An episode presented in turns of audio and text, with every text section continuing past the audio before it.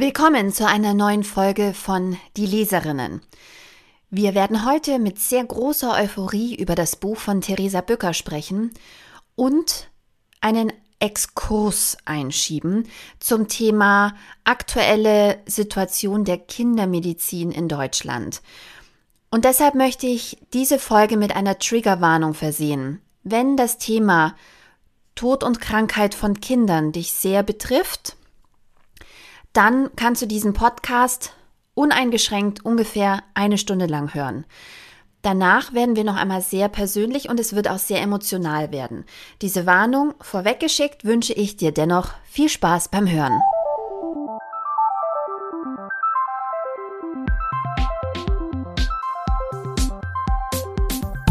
Die Leserinnen. Der Podcast über feministische Bücher mit Barbara Christina und Christina Barbara.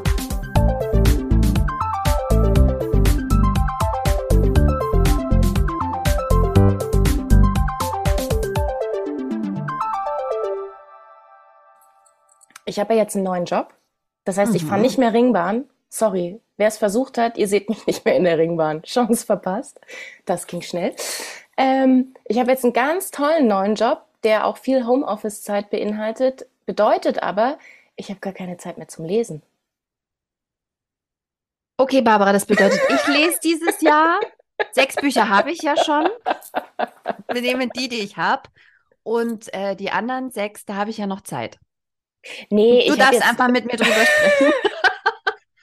nein, nein, nein. Ich, also ich will, ich will hier auch wieder, ich will auch wieder meinen Beitrag leisten. Ich will auch wieder ja, in, in unsere Leistungs, feministische Leistungsgesellschaft, da will ich wieder ankommen. Ich habe dir ja schon was auf deine Leseliste geschrieben, Barbara. Ja, ja du hast jetzt einen Monat Dinge auf Zeit. meine Listen. ähm, Nee, war nicht so gemeint. Also genau, wenn ich wieder angekommen bin ähm, und ich habe ja auch Stunden reduziert, dann habe ich mir gedacht, äh, dann investiere ich die Stunden ähm, in Bücher lesen. Oder zum Friseur gehen, was vielleicht nachhaltiger ist, weil dann habe ich wieder Zeit, die ich nicht mit meinen Haaren verbringe. Oder beim Friseur Bücher lesen. Ja, da fühle ich mich aber immer so verpflichtet zu reden, weil dann denke ich, da ist jemand, der an meinem Körper rummacht und das fühlt sich ein bisschen an wie auf dem Date sein. Da kannst du ja auch nicht einfach nur so schweigen. Wir schweifen total ab, Barbara. Dafür haben ja, wir Ja, dabei geht's Zeit. doch um Zeit. Es geht doch um Zeit. Los geht's. Und das ist so komplex und ähm, da haben wir eh keine Zeit für. Unsere Folgen sind ja eh schon immer so lang. Ich rede schon wieder. Du ja. jetzt, Christina, was hast du uns mitgebracht? Wir sprechen heute über ein Buch, das wahrscheinlich bei vielen schon in den Accounts auf den Blogs das Buch des Jahres war von 2022. Das Jahr ist ja noch so jung, deshalb ist es ein, ein Buch, das 2022 im Oktober bei Ullstein erschienen ist. Und passend zu unserer Zeitnot und deiner Föhnnot ähm, heißt das Buch Alle Zeit, eine Frage von Macht und Freiheit. Und geschrieben hat es Theresa Bücker. Dem Buch kann man eigentlich gerade nicht entgehen. Es ist überall. Das ist auch kein Wunder. Ich spicke ja immer in die Amazon-Liste. Nein, da sollt ihr das Buch auf keinen Fall kaufen. Ihr wisst, ihr habt wunderbare, freundliche BuchhändlerInnen in eurer Nähe. Aber auf Amazon ist es zur Orientierung die Nummer eins in Fachbücher Soziologie, huh. Nummer eins in Diskriminierung und Nummer eins in Fachbücher Gender Studies. Und ich ah. finde, jeder mit, jedes Mitglied des Bundestags hätte dieses Buch ähm, zu Weihnachten geschenkt bekommen sollen und Mitglieder der und Mitglieder, sag mal Mitgliederinnen, ja, Mitgliederinnen ähm, ja, der. FDP-Fraktion hätten zwei zur Sicherheit kriegen sollen. Und jetzt mache ich nochmal den Witz, den ich gemacht habe, als du es mir erzählt hast, und zwar links und rechts um die Ohren gehauen. Richtig. Richtig.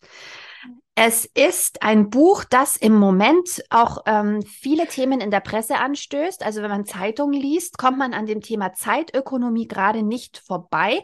Und zwar interessanterweise auch unabhängig davon, ob Theresa Bücker als Expertin dazu befragt wird oder nicht. Es hat ganz viele Leute auf die Fährte gesetzt und das ist ein fantastischer Erfolg weil, was ich äh, vorneweg geschickt total interessant finde an dem Buch, das sind durchweg feministische ähm, Themen natürlich. Und natürlich geht es hier auch um die Zeit der Frauen. aber sie sieht es nicht so eng geschnitten, also sie schreibt es nicht oben drüber. Damit ist es barrierefrei, wenn du verstehst, was ich meine. Also auch Männer können das Buch lesen, sehr gut sogar. Es ist kein per se, also für mich ist es durchweg feministisch, das liegt auch an ihrer Person, da kommen wir noch dazu. Aber ähm, es ist einfach so durchweg schlau und wie gesagt, Zeitökonomie steht im Mittelpunkt. Aber wenn sie dann über Zeitökonomie schreibt, schreibt sie natürlich ganz viel auch über diese feministischen Theorien, über die wir schon gesprochen haben. Wie zum Beispiel, wie teilen wir eigentlich den Tag ein? Aber da kommen wir noch dazu. Ah, darf ich ganz kurz nochmal einhaken? Ähm, weil wir ein sehr inklusiver Podcast sind, möchte ich jetzt nochmal anmerken, äh, wir reden da immer so ein bisschen flapsig über die FDP, aber es ist ja auch eine heterogene Partei. Da haben ja auch ähm, Menschen da drin auch ähm, unterschiedliche politische Agendas. Da gibt's auch ganz nette, ganz nette ja, ja, Männer ja, und Frauen und diverse. Ähm, man kriegt die halt immer nur nicht so mit, weil ich glaube, es gibt nur drei Sto Spokespeople bei denen, die und ins die Fernsehen finden, Und die finden wir vielleicht ein bisschen unsympathisch und da, ähm, genau, da reiben wir uns dran. So, ist auch schade für die Partei. Es ist ja. eigentlich schade für die Partei, dass sie sich so aufstellt wie eine Monarchie, aber das müssen die ja selber wissen. Mich haben sie damit nicht überzeugt. Kann man vielleicht schon mal so sagen. Gut, auf jeden Fall fühle ich mich jetzt wohler. Sehr schön. Ja, also es ist bestimmt, eine, es sind ganz nette Leute auch in der FDP. Ich kenne auch Menschen, die in der FDP sind, die ich gerne mag. Ich auch und wir haben auch Hörerinnen. Siehst du? Ja, die in der FDP Grüße, sind. Grüße. Ihr könnt die Partei Fall. umstürzen. Go for it, go for it. Revolution. Mm, das ist übrigens Theresa Bückers erstes Buch, auch wenn es einem nicht zu ähm, vorkommen mag. Oh ja, erzähl zuletzt... doch mal über Theresa, damit ah, wir wahnsinnig. wissen, Boah. Was für eine Frau. Pass auf. Ähm, Theresa Bücker, wir haben auch beide das Buch auf dem Nachttisch liegen. Sie hat auch einen Beitrag geliefert letztes Jahr zu dem Buch Unlearn Patriarchy. Ich habe keine das Ahnung, ich, wann Ich habe das gelesen. Ich habe das, ich habe das gelesen und ähm, da habe ich dir nämlich auch gesagt, Mensch, ähm, also ihr Beitrag hat mir wirklich am besten gefallen bei dem ganzen Buch. Nein, das ist insgesamt ein sehr gutes Buch. Das ist ein total fantastisches Buch, aber ähm, mit dem mit ihrem Beitrag habe ich am meisten geweibt. Das liegt vielleicht mhm. auch einfach ähm, an ähnlichen Lebenswelten, in denen wir uns gerade aufhalten ähm, und Problemen. Aber genau, hier nochmal vielen, vielen lieben Dank. Das ähm, haben wir nämlich vom Verlag geschickt bekommen und wir haben es noch nicht besprochen. Nein, aber es kommt noch. Ist kommt aber noch. auf meiner Liste, ist auf meiner Liste. So. Da stehen so viele gute oh Sachen. Oh Gott, drin. ja. Du jetzt wieder, ja. schnell. Theresa Bücker ist, ja, Theresa Bücker, um es mal ähm, ganz klischeehaft einzuleiten, das ist die Rothaarige, die man aus dem Fernsehen kennt.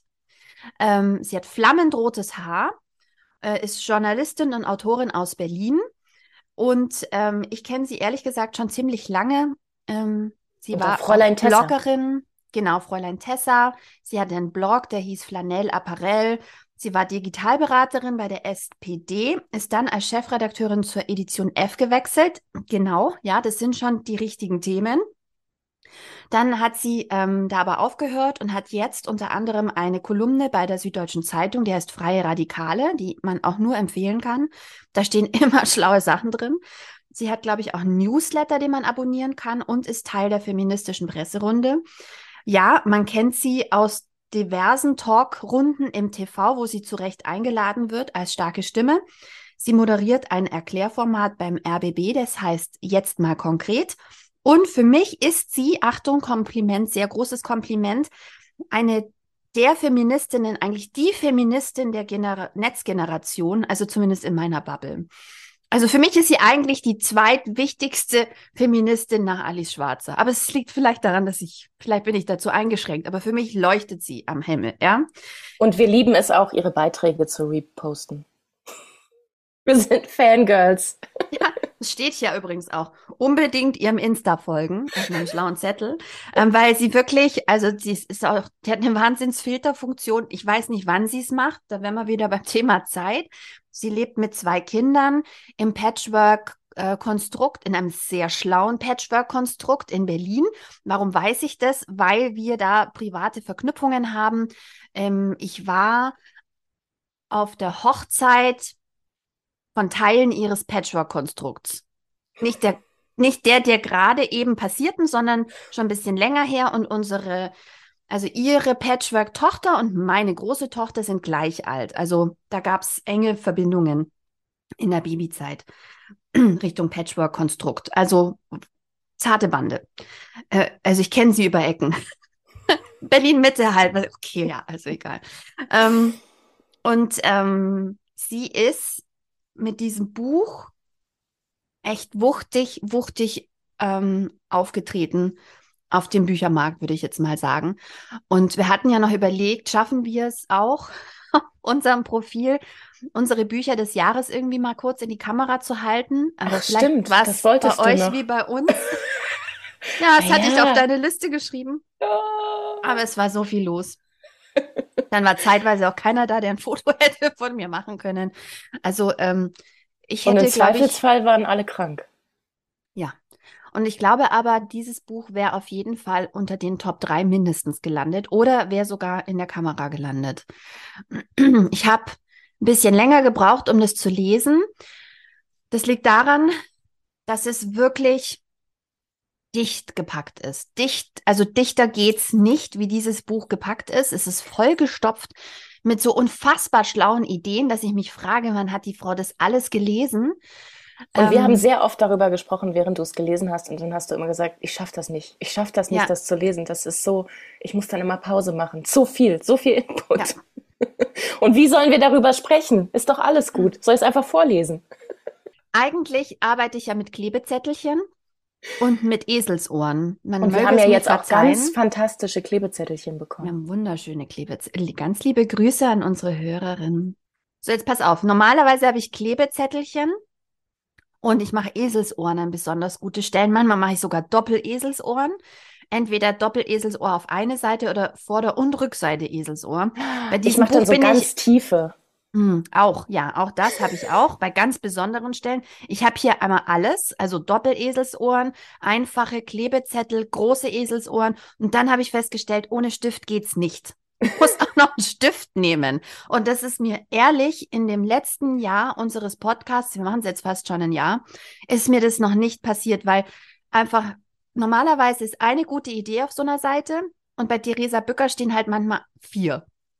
Mhm. Vier, vier schlaue Sachen, wo ich denke, das muss ich mir unbedingt merken, das muss ich unbedingt für den Podcast, das muss ich mir irgendwie markieren. Und es ist wirklich intensiv und ich lese ja abends. Und ich habe dann festgestellt, nein, ich muss mir wirklich Lesezeit nehmen für dieses Buch. Und dann ist es auch wirklich nicht schwer zu lesen. Es ist kein ähm, kein Sachbuch, wo du denkst, oh Gott, mein Hirn platzt, vielleicht bin ich zu dumm, sondern es liest sich sehr, sehr gut. Aber es ist eben sehr intensiv und dicht gepackt und man muss sich durchaus mal eine halbe Stunde geben, wo man ähm, wach, einigermaßen wach, dieses Die Buch liest. Das habe ich mir dann in der Weihnachtszeit gab es das mal. Kurz. Da warst du wach? Da habe ich dann die letzten 100 Seiten irgendwie ganz gut lesen können. Aber es ist wirklich, ähm, Leute, das Buch hat mich unfassbar, unfassbar umgehauen. Oder wie mein, wie mein Notizzettel startet bei Worum geht's? Ufts. steht da. ja. Also, und okay. da steht auch, ich hoffe, ich werde wieder mal hoffe ich, dass ich diesem Buch gerecht werden kann. In der Vorbereitung dachte ich, wie, so, wie soll ich das zusammenfassen für euch? Ich habe keine Ahnung. Das stimmt, so das, hast du auch, das hast du auch sehr oft gesagt. Also genau, wir werden unser Bestes tun. Christina, du wirst dein Bestes ja. tun und ähm, wir können nur sagen, wir finden es ganz toll. Wenn genau. vielleicht irgendwas nicht gut rüberkommt, aber wir finden es ganz toll. Wir finden es riesig und grundsätzlich, ihr müsst es auch einfach selber lesen. Ist wie bei guten Filmen, wenn, wenn man versucht, so Szene nachzuerzählen und dann immer sagt, ah, aber du musst ihn eigentlich anschauen, weil also eigentlich insgesamt alles und so. Also so ungefähr ist dieses Buch. Ähm, worum geht's? Also grundsätzlich geht es, wie ich schon gesagt habe, um ein sehr vielschichtiges Thema und zwar um das Thema Zeit. Wie leben wir Menschen in dieser Welt? Warum haben wir alle das Gefühl, so gehetzt zu sein? Warum haben wir das Gefühl, nicht genug Zeit für die wichtigen Sachen zu haben? Und warum vertrösten wir uns und warum vertröstet diese Welt und die Gesellschaft uns darauf, so ganz preußisch, protestantisch, dass ja irgendwann später das schöne Leben kommt, ja? Wenn wir in Rente sind oder wie die Protestanten sagen, wenn du der einst hinauffährst in das Himmelreich, bla bla, ja? So Weil dann kann ich nämlich auch endlich richtig schlafen. dann spätestens, Barbara. Da bin ich mir ziemlich sicher. Und ähm, wieso können wir dann nicht jetzt schon ein schönes Leben haben? Also warum müssen wir, man spricht ja oft von der Rush-Hour des Lebens. Ähm, warum, wa was läuft hier eigentlich schief? Und wer sich noch nie mit dem Thema auseinandergesetzt hat, wie ich in der Tiefe, also ich habe durchaus mal ein Buch gelesen, zum Beispiel über Glück, ähm, von so einem, der hieß Mich Michael, schwieriger osteuropäischer Name, ein Forscher zum Thema Glück, wo es um Flow geht. Also solche Sachen habe ich auch schon gelesen, aber so, so wirklich mit Zeit und wie funktioniert Zeit, wie funktioniert Zeitsozialisation. Man lernen wir, Zeit ist Geld, zieht die Schuhe schneller an, wir müssen jetzt in den Kindergarten, also ne, das lernen wir mhm. ziemlich früh alles. Und sie stellt schon mal ganz klar fest, wie der Untertitel auch sagt, dass Zeit ist eine Frage von Macht und Freiheit. Und es geht dabei nicht um, nur um Familien.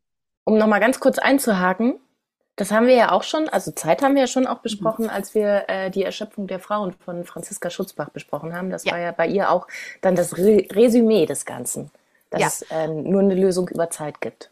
Ja, und wir kommen auch immer wieder auf den Punkt Zeit, wenn wir sagen, unfassbar, womit die Leute uns busy halten. Also übrigens, ich habe gestern die Wichteltür gefunden, die ich irgendwann mit dem Anflug von romantischem Wahnsinn gekauft habe und ich werde die heute wegwerfen. Ich werde, ich poste ein Foto für euch. Ähm, das seht ihr natürlich jetzt nicht, wenn der Podcast live geht, sondern viel früher. Aber ich äh, poste ein Foto von der Wichteltür, die ich wegwerfe, weil ich sie nie, nie aufhängen werde. Nein, ich glaube, ich werfe sie weg. Das ist katharsisch. Ich brauche die Befreiung von diesem Scheiß. Also wir kommen, wir kommen immer oft, äh, oft darauf zurück, dass wir mit so komischem Zeug busy gehalten werden. Oder unseren ähm, Haaren. Genau. Und ähm, Idealen. Ähm, aber es geht hier eben nicht nur um Familien. Es geht nicht nur um Frauen. Es geht um das berühmte Zeit ist Geld. Und es geht grundsätzlich um die Frage, wie politisch mit Zeit umgegangen wird und gesellschaftlich. Also und mit deiner Zeit und meiner Zeit. Genau. Und ja, wer genau. Zeit hat und welche und Zeit wertvoll ist ja. und welche nicht. Und wer, wer sich Zeit kaufen kann von anderen Leuten, deren Zeit dann aber offensichtlich nicht so wertvoll ist. Sie stellt auch die moralische Frage nach der Putzperle. Wir kommen dazu. Oder, oder wie auch schon ähm, in äh, unserem lieben Datenbuch, die äh, unsichtbare Frau. Äh, da ging es doch auch um, darum, dass ähm, die Zeit der Männer ist äh, kostbar wie Diamanten und die Zeit der Frauen ist so, äh, äh, ist so da wie Sand am Meer. Und verknüpft mit, die machen das ja gern. Okay, Entschuldigung, ich unterbreche dich nicht mehr. Kein Problem. Aber die spannende Frage ist jetzt, und es ist so augenöffnend wie mit den feministischen Büchern, die wir besprechen, wo ich ganz oft denke, warum weiß ich das nicht? Warum macht sich darüber niemand Gedanken? Warum sind die Zeitungen nicht voll damit, dass man sich fragt, haben wir als Menschen in ausreichendem Maße auch Einfluss und jetzt nicht nur unmittelbar in unserem Leben, denn das haben wir nicht immer. Du kannst nicht immer sagen, dann arbeite ich halt nicht, fickt euch alle, ich werde Prinzessin, ja, sondern ähm, auch politisch. Also haben wir Parteien, die sich politisch dafür einsetzen? Haben wir noch Gewerkschaften, die sich dafür einsetzen? Sie stellt die Gretchenfrage und sagt, wieso haben die Gewerkschaftskämpfe irgendwann aufgehört bei der 35-Stunden-Woche, die ganz viele Gewerkschaften nicht übernommen haben, für die dann keiner mehr gekämpft hat nach der Metallindustrie? Warum? Warum?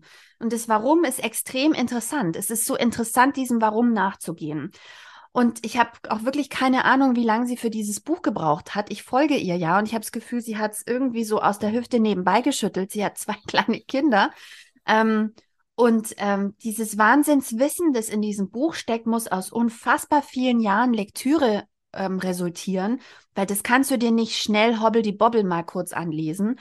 Also überhaupt in diese Richtung sich schon so lange zu interessieren und zu lesen und mhm. es als Dreh- und Angelpunkt zu identifizieren, das Thema ist, ist mind-blowing. Ich möchte an dieser Stelle ähm, ein, ein Smiley posten, weil ich bin ja auch schon voll, voll degeneriert. Also diesen Hirnblow-Smiley möchte ich gerne Emoji posten.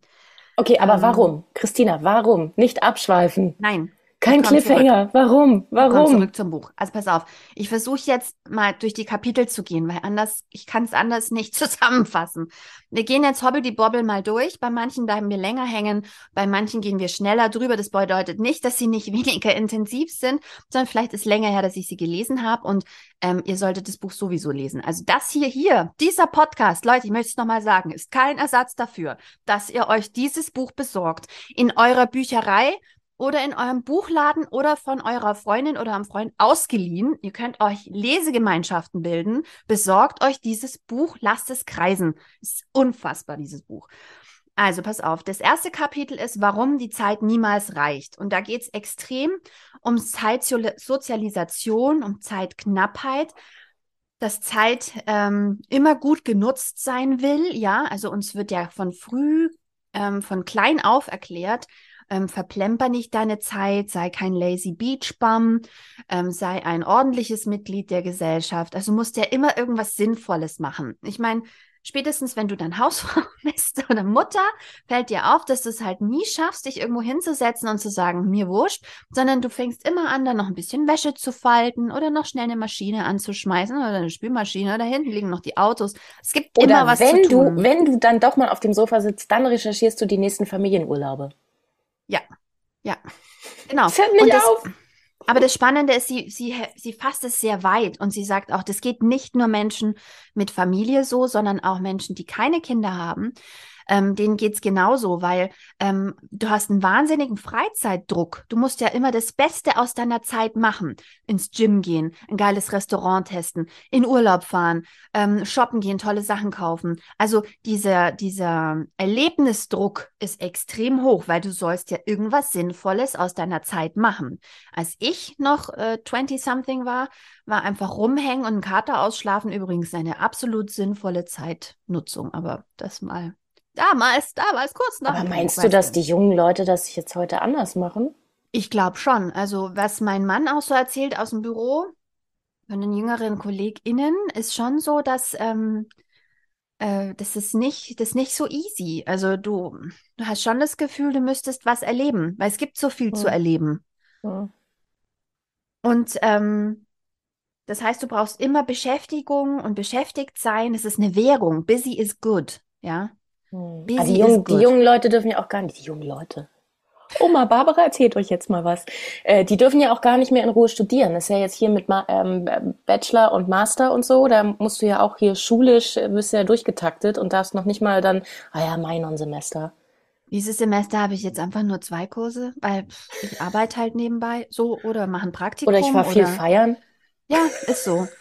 Also alle Freunde, die ich kannte, die nach Berlin gezogen sind, haben auch ein Semester erstmal sind die so verloren gegangen. Also wohl dem, der dann wieder aufgetaucht ist, aber das erste Semester war einfach schon mal Katz abschreiben.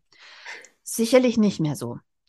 Das zweite das Kapitel, ja, das zweite Kapitel, da geht es um Arbeitszeit, also Arbeits-Zeit, also Arbeit und Zeit. Ähm, super interessant, wie sie auch Arbeit und Identität verknüpft. Ähm, über das Thema haben wir, glaube ich, auch schon mal gesprochen. Und da habe ich ähm, ein Lesebeispiel dabei.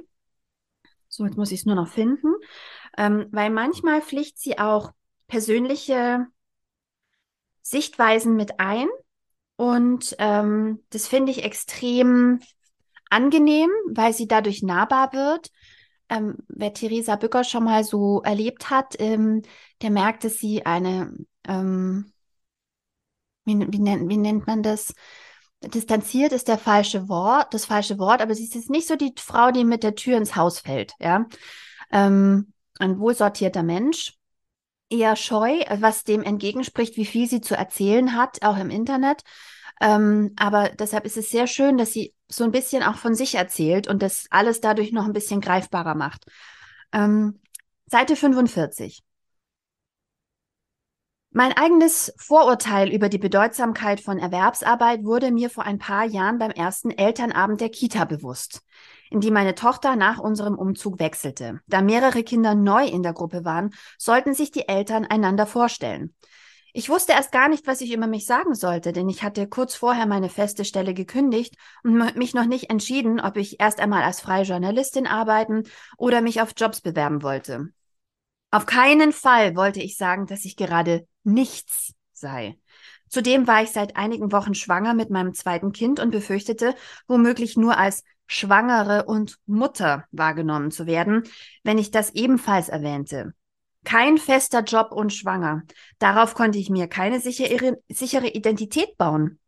Aber warum war es mir überhaupt wichtig, in der Kita mehr zu sein als nur ein Elternteil?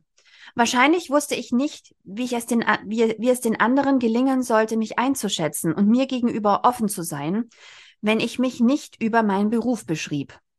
Was ich dann auch in aller Kürze tat. Ich bin Theresa und ich bin Journalistin.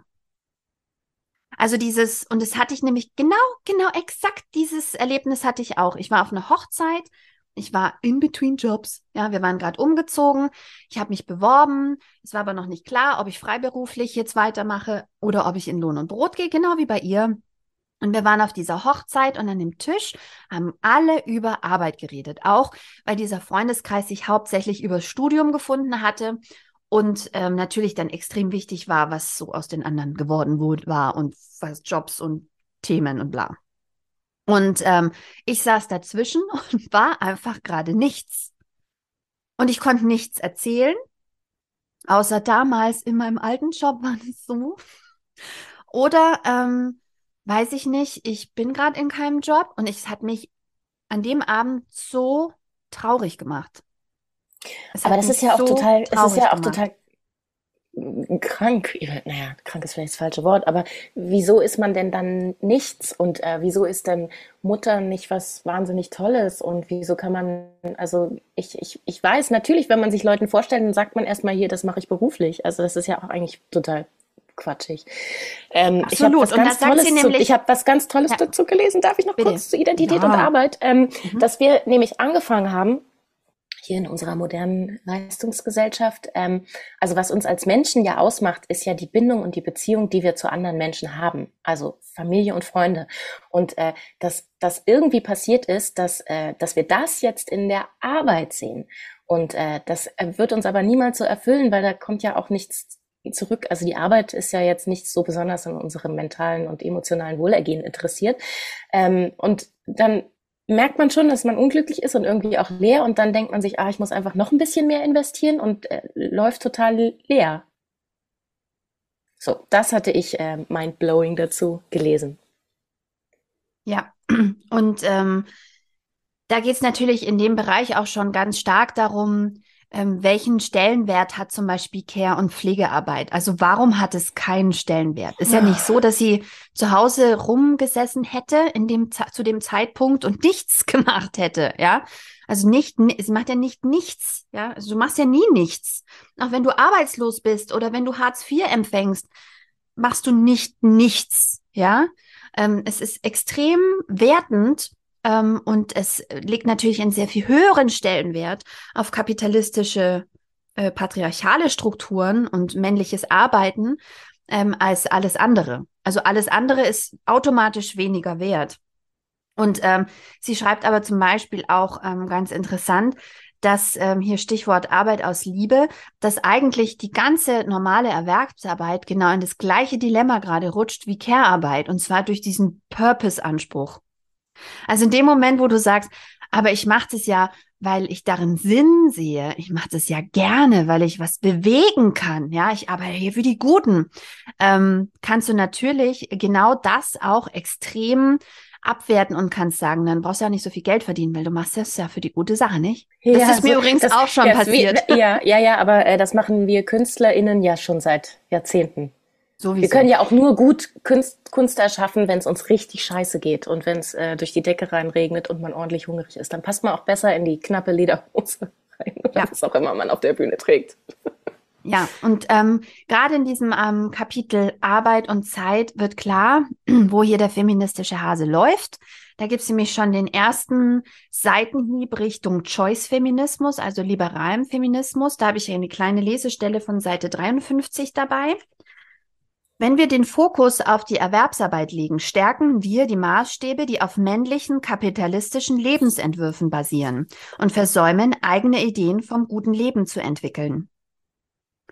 Dass alle Menschen auf ähnliche Weise glücklich werden können, auf ähnliche Weise leben, widerspricht der Kernidee eines Feminismus, der mehr Freiheitsgrade schaffen will, mehr echte Wahlmöglichkeiten.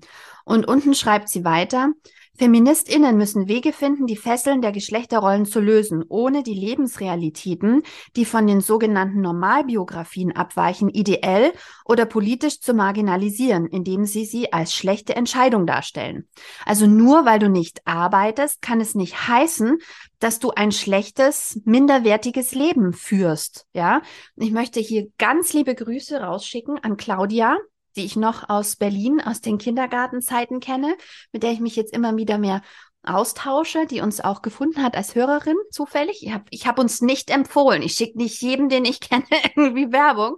Ähm, aber äh, mit der, ähm, die das Dilemma auch kennt, ja, dass sie bewusst entscheidet, ähm, nicht zu arbeiten und damit ähm, die Balance in der Familie zu halten aber das kann ja nicht sein, dass sie ein schlechteres Leben hat, nur weil ihr Leben weiter entfernt ist von ich arbeite Vollzeit und ähm, kann komplett für mich selbst sorgen. Ja, und auch das haben wir ja auch schon, sagen wir, gefühlt jede Folge. Ähm, diese äh, entlohnte Erwerbsarbeit, also diese Erwerbsarbeit, äh, ist ja auch nur möglich, weil es äh, eine Person gibt, die sich dann um alles andere kümmert. Also um den Haushalt, die Mahlzeiten, die Kinder, die Wäsche, die was auch immer. Ähm, das baut ja alles aufeinander auf. Und auch das hatten wir bei äh, Unsichtbare Frau, kam das äh, vor, dass äh, hier die Herren der Aufklärung konnten ja auch nur so geile Bücher über die ähm, äh, Entwicklung des Menschen und was, was äh, hier, was der Sinn ist und was jeder Einzelne anstrebt, äh, schreiben, weil irgendwie Mutti die Wäsche gemacht hat und äh, dreimal am Tag Essen hingestellt hat. Ja. Das wurde dann aber vergessen.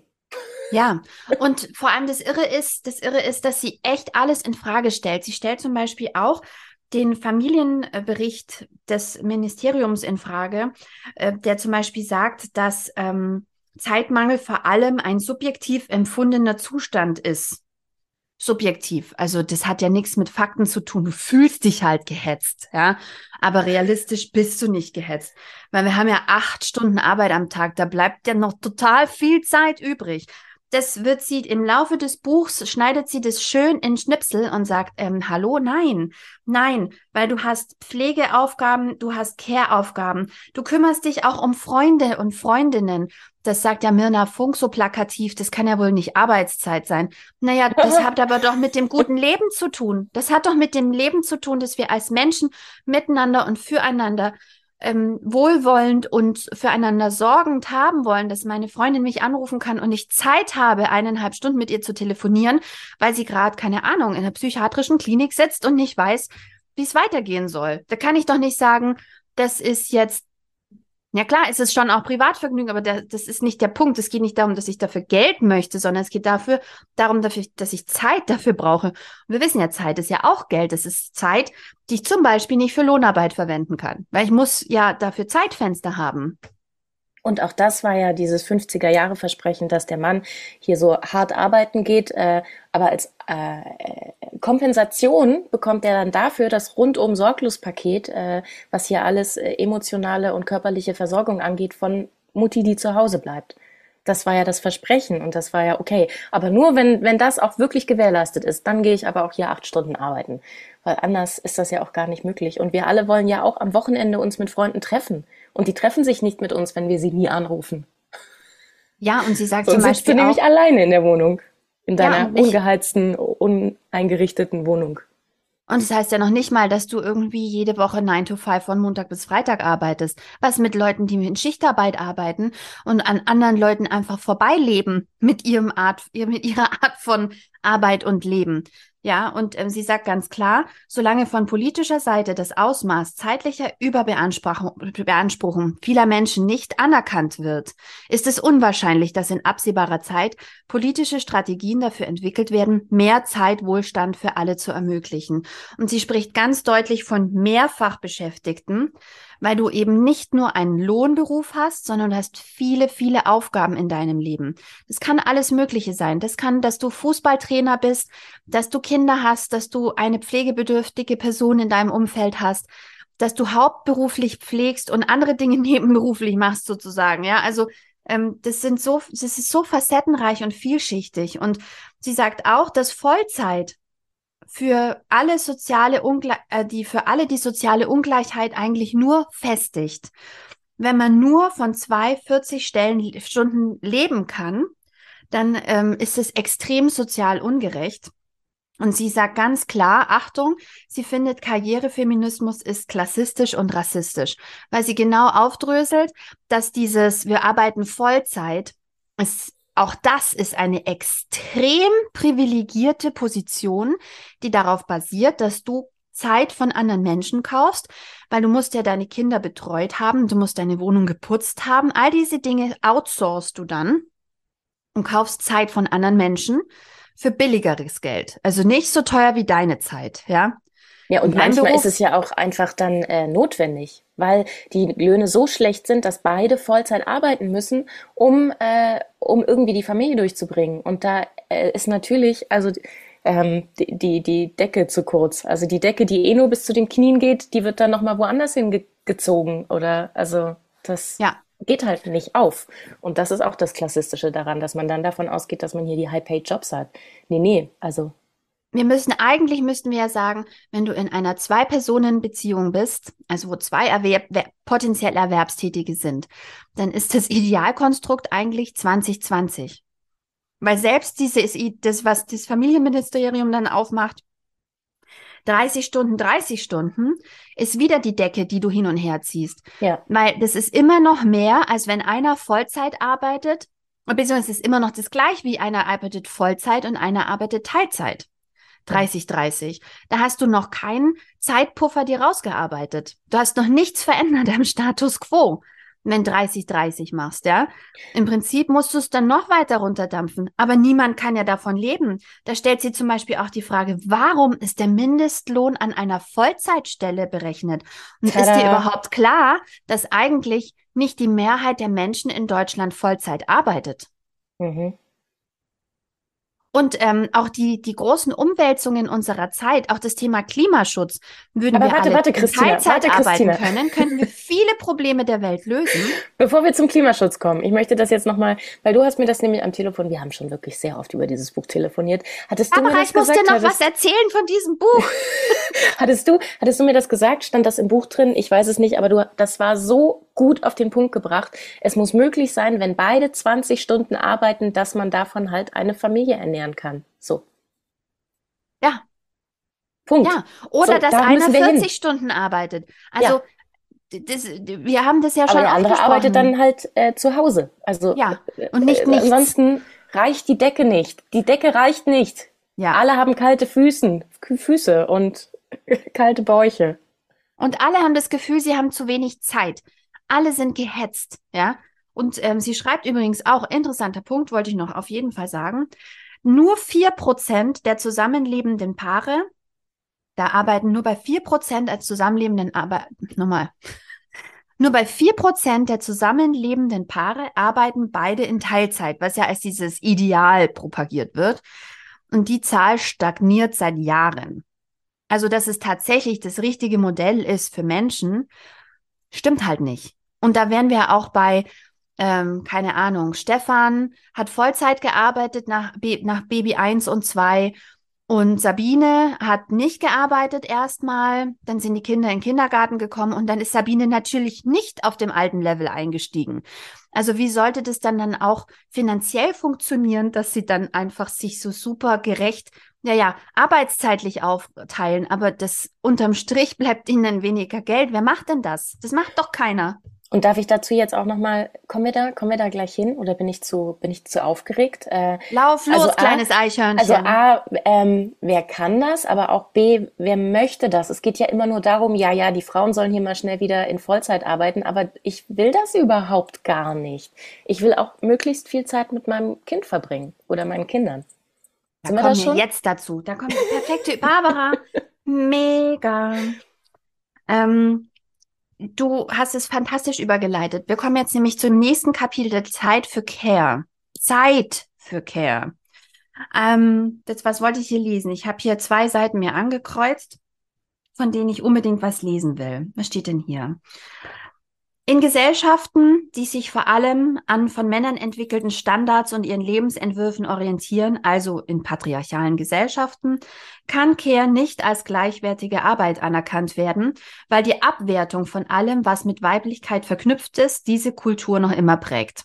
Also es sind durchaus feministische Sachen drin, aber ich suche mir natürlich auch die Themen raus, ne? Selektive Wahrnehmung. Also das Gros Buches ist nicht so auf den Punkt, finde ich. Also es ist weiter gefasst eigentlich. Weiter schreibt sie, ein Land, das sich als modern und fortschrittlich begreifen will, muss postulieren, es habe Gleichberechtigung bereits hergestellt. Es muss her das eigentlich von sich behaupten, ne? Oder garantiere zumindest gleiche Chancen. Care nicht als Arbeit zu sehen, kommt daher einer Verteidigung unseres kulturellen Selbstverständnisses gleich. Wenn wir Fürsorge als gleichwertige Arbeit anerkennen würden, sie gerecht verteilen und angemessen bezahlen würden, würde das die Machtverhältnisse und die Art und Weise, wie wir miteinander umgehen, komplett verändern. Es käme tatsächlich zu einer Care-Revolution. Ein Begriff, den das länderübergreifende Bündnis Netzwerk Care-Revolution geprägt hat, das sich dafür einsetzt, menschliche Bedürfnisse statt Profitmaximierung ins Zentrum der Wirtschaft zu stellen.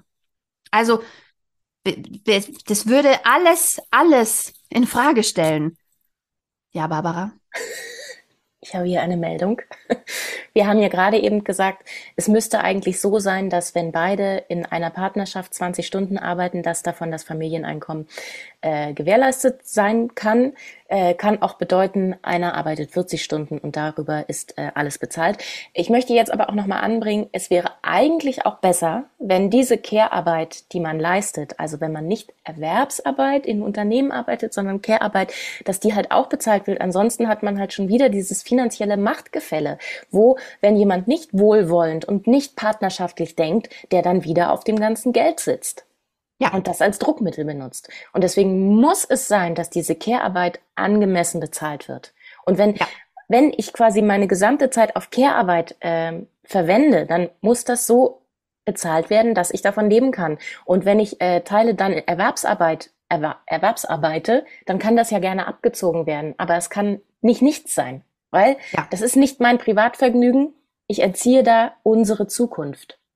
Ja. Und es gibt keine wichtigere Aufgabe. So, Entschuldigung. Ja, Jetzt du. da kommen wir auch noch da, zu dem Zukunftspunkt. Sehr guter Punkt. Das schreibt sie auch im Buch. Aber es geht hier bei Care auch nochmal um Gerechtigkeit, weil sie schreibt, welche Menschen ihre Zeit mit Care verbringen müssen, weil es niemand anders tut. Oder im Gegenteil, welche Menschen ihre Zeit mit Care-Arbeit verbringen können, weil sie das gerne möchten, ist eine Frage von Gerechtigkeit. Und die haben wir gerade nicht. Wir haben die nicht. Und ähm, mal kurzer Einschub. Ähm, apropos Stutenbissigkeit. Ich habe festgestellt in meinem langen, langen Mutterleben, Achtung, und vielleicht ist es dir oder auch unseren HörerInnen auch so gegangen. Ich glaube, meine Theorie ist, dass gerade Frauen, die nicht in dem Konstrukt arbeiten dürfen, das sie gerne sich wünschen, sehr unglücklich sind. Also die, die mehr arbeiten, als sie eigentlich gerne würden, die weniger arbeiten, als sie gerne würden, die sich viel um die Kinder kümmern müssen, die sich nicht so viel um die Kinder, Kinder, Kinder kümmern können. Ähm, es ist selten so, dass du die wirklich freie Wahl hast, so zu leben und zu Care zu arbeiten und Lohn zu arbeiten, wie du es wirklich möchtest. Du bist immer in Zwängen. Also ja, ich glaube, ja. und also das, da gibt's ja niemanden, der und dazu würde ich mich eigentlich auch gerne um mich kümmern, aber das kommen wir auch noch dazu. Ja, naja, das, äh, Weil sie sagt nämlich, Care-Arbeit ist eigentlich, Care-Arbeit ist eigentlich auch Zeit, sich um sich selbst zu kümmern. Mhm. Und es wird nirgendwo berücksichtigt. Und sie geht da auch auf diese, ähm, auf diese ähm, Studien ein, die dann sagen, ja, man hat ja total viel Zeit für sich. Dann sagt sie, nee, das ist ähm, Zeit Konfetti, aber ich bin schon beim nächsten Kapitel. Welche Studie sagt das denn? Ja. An welchem Punkt mal. hat man denn viel Zeit für sich? Wir können ja direkt weiterspringen, weil das darüber schreibt sie nämlich auch. Ähm, es gibt ein ganzes Kapitel, das heißt freie Zeit. Und es gibt so Studien, die versuchen halt die Zeitverwendung von Menschen, das ist ein bisschen wie beim Momo. Ich habe auch das Bild gepostet, ne? Meine Tochter hat Momo gelesen. Okay, sie liest es immer noch. Und ich habe äh, alle Zeit gelesen und eigentlich ist es das gleiche Thema. Ähm, diese Studien versuchen zu analysieren, warum fühlen sich Menschen gehetzt. Ist es tatsächlich so, dass sie gehetzt sind oder ist es eine subjektive Wahrnehmung, wie diese Studie auch vom Familienministerium? Und die sagen dann zum Beispiel, na ja, also du hast ja total viel freie Zeit, also in der du nicht Lohn arbeitest. Da sind aber selten berücksichtigt Dinge, die du an Wegen zurücklegst, Dinge, die du machen musst, wie zum Beispiel Wohnung putzen, ist jetzt nicht gerade meine Freizeit, ja. Und wenn du eine Familie hast, dann ist es auch so, dass deine Zeit eigentlich nicht frei ist. Und sie schreibt es ganz schön, wenn sie ähm, am Abend durch die Haustür geht, dann freut sie sich auf die kleinen Menschen, die da auf sie warten. Aber sie weiß auch, dass selbstbestimmte Zeit damit aufhört. Wenn ja, du mit genau. Kindern zusammenlebst, also mit Partnern ist es ja teilweise schon so, aber wenn spätestens, wenn Kinder kommen, ist diese selbstbestimmte Zeit, in der du machen kannst, was du möchtest. Also nicht, weil das Kind jetzt Hunger hat oder weil das Puzzle machen will. Und klar, die spielen auch mal ruhig vor sich hin. Wann passiert Aber das? wie lange ist das, ja? Und dann sagt sie, ernsthaft, ist das jetzt Zeit für mich, wenn ich fünf Minuten warte, weil das Kind seine Schuhe anzieht? Das ist doch keine Eigenzeit, also eigennutzbare Zeit, wo ich machen kann, was ich möchte, selbstbestimmt. Da mache ich doch kein Yoga oder lese ein Buch in den fünf Minuten, wo ich neben meinem Kind stehe und warte.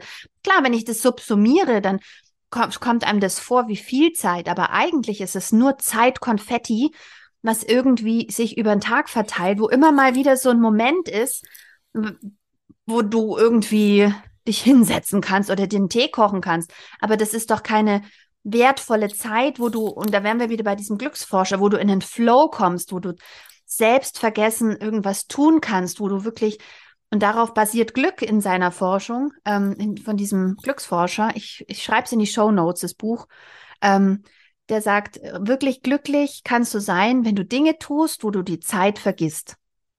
Wir haben wieder bei Zeit. Und sie sagt, das geht nur, wenn du in ausreichendem Maße Eigenzeit hast. Zeit, wo du keine Aufgabe hast, sondern wo du tun kannst, was du möchtest.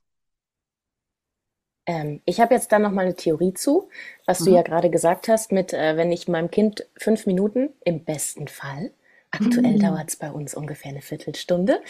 Dabei zuschaue, wie es seine Schuhe anzieht. Man sieht, man schaut ja auch meistens nicht zu. Man muss ja auch aktiv äh, Impulse setzen, damit der Prozess weitergeht. Ähm, das ist meine Vermutung, das beruht auf dem ganz grundsätzlichen Missverständnis von ähm, Menschen, die dann Studien erstellen, dass äh, ähm, Kinder in ähnlichen ähm, Rhythmen funktionieren wie Erwachsene.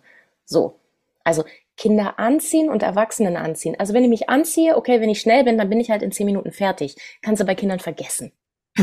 und das betrifft einfach jeden Aspekt von kleinen Kindern. Alles dauert ungefähr, ist jetzt meine persönliche Erfahrung, zehnmal so lang wie bei Erwachsenen.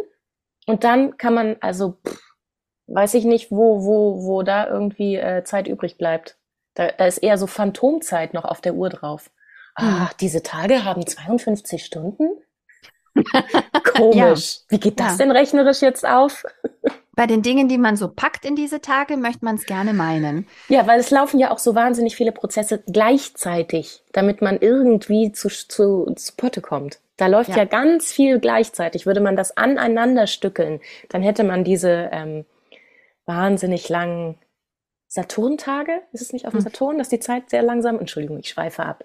Das wollte ich nur noch mal sagen. Da kommen wir vielleicht nachher auch noch mal drauf, was ein großes Missverständnis ist, dass ähm, Kinder wie Erwachsene behandelt werden im Aufwand. Ja, da komme ich direkt dazu, Barbara, das ist nämlich eine gute Überleitung. Das hm. nächste Kapitel heißt nämlich Zeit und Macht mit Kindern teilen. Und das war einer meiner Aha-Momente, wo ich dachte, als ich durchgeblättert habe durch das Buch und mir die Inhaltsangabe angeschaut habe, dachte ich so, oh, was kommt jetzt da wieder für ein Kapitel? Aber mein Gott, Barbara, es ist so schlau. Weil wenn wir nämlich schauen, wie sich die ähm, positive Entwicklung für unsere Zeit immer ähm, entfaltet, dann ist es meistens, dass wir mehr arbeiten dürfen. Ja. Kinderbetreuung und ähm, positive Entwicklungen sind immer arbeitsmarktorientiert. Also toll, es gibt jetzt mehr Kita-Plätze, Ausbau der Kita-Plätze, Ausbau der Ganztagesbetreuungen, toll, toll, toll, ja. Hauptsache, alle können mehr arbeiten, super. Aber es stellt sich nie jemand die Frage, A, wollen es die Eltern oder wollen die wirklich so wenig Zeit mit ihren Kindern verbringen? Ich unterstelle hier niemandem was. Es gibt Leute, die wollen wirklich gerne mehr arbeiten. Da wären wir wieder bei Nils Pickards Buch, das ich immer wieder empfehle, ähm, LebenskomplizInnen. Werdet euch bewusst, was für euch wichtig ist, wie ihr leben wollt, was ihr für Typen seid, was ihr für Werte habt. Teilt euch Fall. gut Wahlfreiheit, auf, ja. Wahlfreiheit. Ich möchte niemanden verurteilen. Es gibt Menschen, die, für die ist das perfekt so, ja. Und die sagen, rei- mir reichen zwei Stunden Quality Time mit meinen Kindern. Es gibt genug Leute, die möchten das nicht. Und was wollen aber denn eigentlich die Kinder? Wollen die Kinder noch mehr betreut werden oder wollen die Kinder eigentlich auch gerne Zeit mit ihren Eltern verbringen? Und warum hat dieser Wille überhaupt keine politische Relevanz? Und warum wird Kindern unterstellt, sie seien die Zukunft, wenn sie eigentlich jetzt da sind? Sie sind jetzt da. Sie leben jetzt. Sie sind jetzt Kinder. Und sie sind nicht irgendwann. Und wir müssen sie auch nicht vertrösten auf irgendwann bist du erwachsen und kannst leben, wie du willst. Spoiler, nein. Sondern ähm, sie sind jetzt und sie wollen jetzt leben und sie wollen jetzt auch eine schöne Zeit haben. Und Kinder noch viel unmittelbarer, als wir das äußern können. Und glücklich sein wollen die. Und ähm, da Darf ich ganz kurz, bei- dann ganz, ganz kurz? Lass mich den Punkt noch Okay. schnell fertig machen. Ja. Und sie sagt auch, ähm, das wird nicht gefördert, es wird nur beaufsichtigt. Also die, die Betreuung, die wir haben, ist ja noch nicht mal eine gute. Ähm, größtenteils, die, die Schlüssel können gar nicht eingehalten werden, weil wir nicht genug Leute haben, die es machen. Und ähm, es äh, ist, wie wir auch schon gesagt haben, allein schon die politische Verzerrung, dadurch, dass diese Menschen in unserer Gesellschaft, die sind zwar klein, aber die haben auch einen Willen und die haben eigentlich, sollten die ein Wahlrecht haben. Eigentlich sollten sie, sollten wir ähm, deren Willen auch wahrnehmen. Und Deutschland ist so weit hinten dran, wie wir alle wissen, was Kinderrechte angeht. Es wird immer wieder verwässert, es geht immer noch nicht ins Grundgesetz. Und wie gesagt, sie sind nicht die Zukunft. Kinder sind nicht die Zukunft, schreibt sie. Auch die werden vertröstet. Kinder sind jetzt. Kurzer Einwurf, bevor wir noch tiefer gehen. Ähm, einen weiteren Gedanken, ich kann den jetzt hier, ihr passt ja wirklich wahnsinnig gut, habe ich nämlich drüber nachgedacht, wie schön wäre es ähm, in meiner idealen Welt, wenn die Zeit, die das Kind qualitativ hochwertig und liebevoll in der Kita betreut wird, ich dafür hätte, um mich auszuruhen, um dann wieder, wenn ich das Kind abhole und wenn es auch genügend andere Sozialkontakte mit den anderen kleinen Menschen hatte, äh, um mich dann wieder äh, mit voller Energie um mein Kind kümmern zu können. Naja, das, äh, das war nur mal so ein Gedanke. Den wollte ich dann nur reinschmeißen. Und als zweites, als zweites, wo du ja auch schon gesagt hast, die Qualität der Kinderbetreuung lässt zu wünschen übrig. Und ähm, da möchte ich jetzt auch nochmal sagen, ähm, uns fehlen ja irgendwie 400.000 Plätze in diesem Jahr, Kindergartenplätze, und wir haben aber trotzdem das, äh, das, das Recht auf die Betreuung ab einem Jahr. Da freue ich mich jetzt schon, was da für eine Klagewelle über Deutschland rollt. Und ähm, ich ähm, möchte jetzt hier den Countdown starten, wann die ersten Parteien mit dem Vorschlag kommen, oh, machen wir doch die Elternzeit, äh, Elterngeld für drei Jahre. Das machen die nicht. Weißt du warum? Na? Weil wir Fachkräftemangel haben. Ja, aber ist Das das, ist ja das nicht Absurde. teurer, wenn man verklagt wird, als wenn man Nein, das Absurde ist ja, dass sie uns sagen, wir wollen arbeiten. Die brauchen uns, Barbara. Die brauchen dich und die brauchen mich und die ganzen anderen Frauen da draußen. Die Ja. brauchen uns. Wir haben Fachkräftemangel. Ich meine, das Ja, wir aber der uns die Fachkräftemangel- ganze Zeit ja, ja. schmeißt sich das System in den Schwanz. Und der also Fachkräftemangel ist aber noch nicht groß genug, als dass man mal auch akzeptieren würde, dass es durchaus Frauen mit Kindern gibt, die sich um solche auch kümmern müssen und nicht Bock haben, äh, so zu tun, als hätten sie keine Kinder. Ja, du kannst mit, du musst, du sollst mitmachen. Wir wollen dich. Aber nur Mhm. zu unseren Spielregeln. Mhm, genau. Wir wollen, dass du kommst, aber be like a man. Ja? Play like a man. Suffer Nur like hübscher, a man. nur hübscher. Du Ja. musst auch hübscher sein, weil wir wollen dich auch nicht so unausgeschlafen und mit struppigen Haaren. Na, ka- kein so kreislige. Schon nette. Aber es ist interessant, sie schreibt sauschlaue Sachen. Ähm, unter anderem zitiert sie Tom Skocka, Scocca, ähm, S-C-O-C-C-A. Ich habe keine Ahnung, wie man das ausspricht. Und der schreibt, ähm, er geht davon aus, dass viele gemeinsame Jahre als Familie einen höheren Wert haben als lange Lebenserfahrung ohne Kinder. Aber sie schreibt auch, ähm, bla bla bla bla bla, warum wir Freiheit und die Sorge für andere bislang nicht zusammendenken können, ist die Frage. Denn wie frei sind wir als Menschheit, wenn wir die volle Freiheit nur ohne Kinder denken können? Also dieser Gedanke, warum kriegst du schon Kinder? Sei doch noch frei, genieß doch noch das Leben. Aber wir sehen immer die Einschränkungen nur. Wir sehen nur, dass wir nicht frei leben können, wenn wir Kinder haben. Und das ist interessant, dass wir das gesellschaftlich so sehen. Aber es ist natürlich auch schlau, weil wir werden dann wieder bei, die Mami soll ja auch arbeiten gehen. Ähm, deine Freiheit bezieht sich dann darauf, wie gut du das dann wieder wegorganisieren kannst. Ja, du sollst schon Kinder haben, aber richtig frei bist du ja eigentlich nur ohne Kinder. Die unsichtbare Mutter. Genau. Und ähm, sie schreibt auch, dass Menschen zukünftigen Generationen Zeit schenken, indem sie eigene Kinder bekommen, ist heute weniger selbstverständlich als früher. Oh, das ist ein ganz schöner Satz. Jetzt muss ich weinen. Der ist toll, oder? Das ist es nämlich. Ja. Und wenn ja. wir, wenn wir jetzt gerade keine Kinder bekommen, dann könnt ihr ja mal gucken, was ihr in 20, 30 Jahren macht. Dann gibt's nämlich niemanden mehr. Ja, und sie schreibt auch, im deutschen Grundgesetz wird die Familie als konstruktives Element der Gesellschaft beschrieben. Und ihr wird ein besonderer Schutz zugestanden. Aber wo, wo ist denn dieser Schutz? Wo ist, wo denn, dieser, ist denn Schutz? dieser, Schutz? Sind wir, sind wir jetzt eigentlich schon bei äh, der äh, medizinischen Kinderversorgung? Ja, Barbara, wir sind, wir sind erstmal, wir kommen von der, von der zeitlichen zur finanziellen zur medizinischen. Wir haben keine Zeit für unsere Kinder. Wir haben kein Geld für unsere Kinder. Jetzt stoße ich die ganze Zeit an mein Mikrofon, Klinklong. Ähm, ich höre es nicht. Ja, aber später hört man es. Ähm, die, wir, wir, ähm, wir haben kein Geld für unsere Kinder, die, die Armutsgrenze für Kinder, ja, die vielen armen Kinder in Deutschland. What the fuck? Und dann, dann ziehen wir aber wieder irgendwelche Regeln ein fürs Bürgergeld, was die Menschen machen müssen. Da möchte ich ja, gerne aber, einmal aber der, dieses dieses, da gibt es so ein ganz schlaues Buch, das muss ich auch in die Show Notes schreiben. Da schreibt er ganz toll über Armut und dass du eigentlich erst frei von Armut bist, wenn du ein bisschen Geld, gewisses Geld hast, ohne Verpflichtungen. Wenn mhm. du machen kannst, was du willst. Mhm.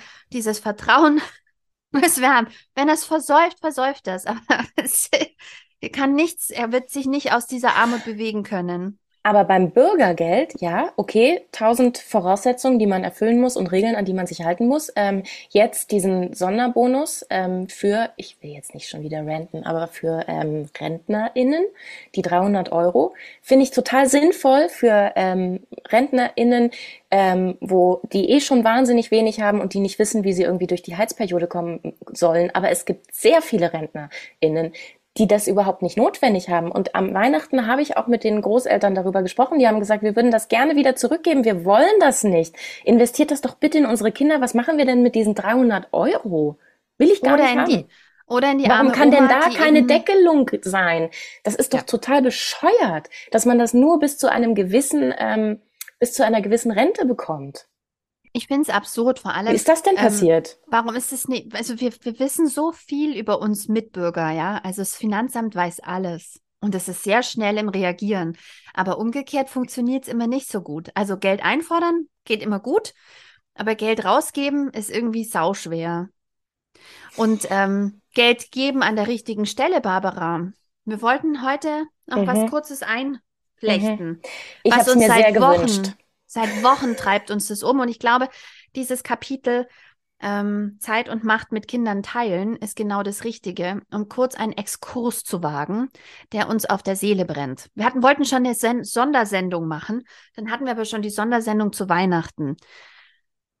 Und wie ist die Antibiotikalage in Berlin, Barbara, im Moment und die Schmerzmittellage? Habt ihr noch die WhatsApp-Gruppe im Haus? Wird noch gedealt? Los geht's. Schwarzmarktpreise?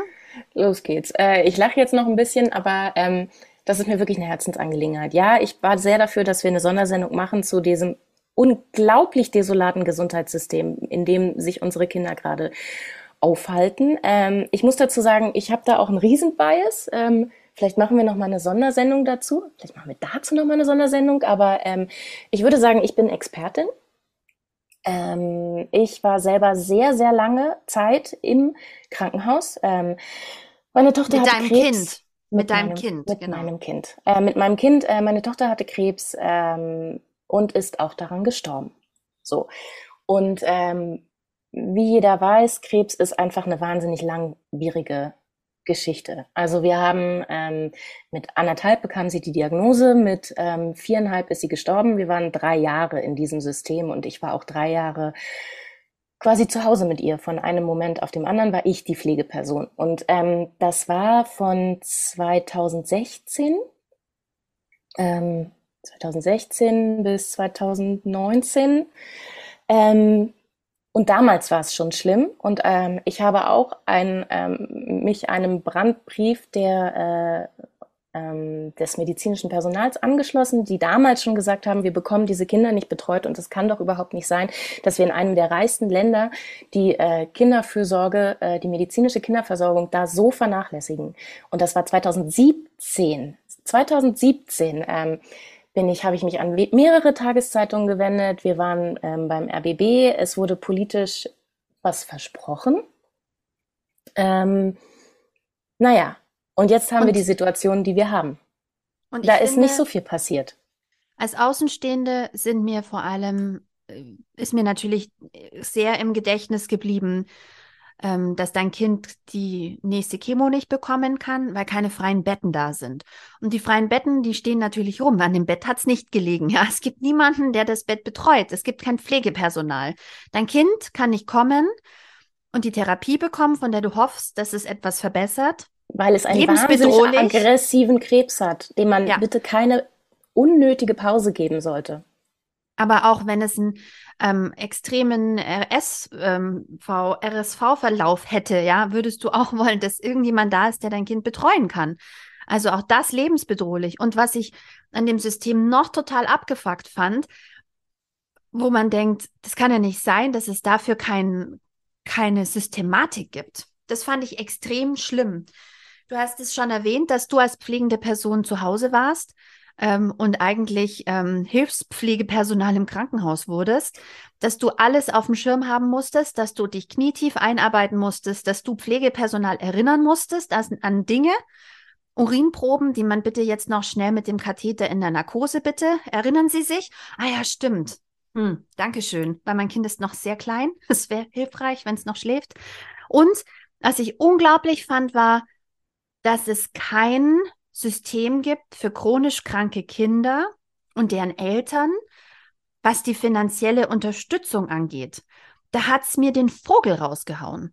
Also die, das Konstrukt, in dem Menschen mit chronisch kranken Kindern leben, ist nicht, dass das Kind krank geschrieben ist, sondern dass du krank geschrieben bist und mhm. Kinderkrankengeld mhm. bekommst. Mhm. Und wie wirst du krankgeschrieben? Depression.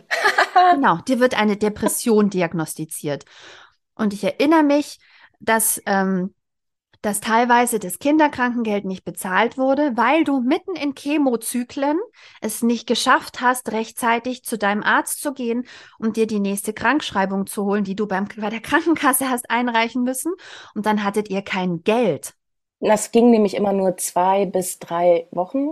Und ähm, dann hat man es halt nicht geschafft, weil du kannst ja auch mit einem Kind, was gerade aus der Chemo kommt, kannst du dich ja auch nicht ins Arztwartezimmer setzen. Könnte vielleicht mal jemand mitdenken.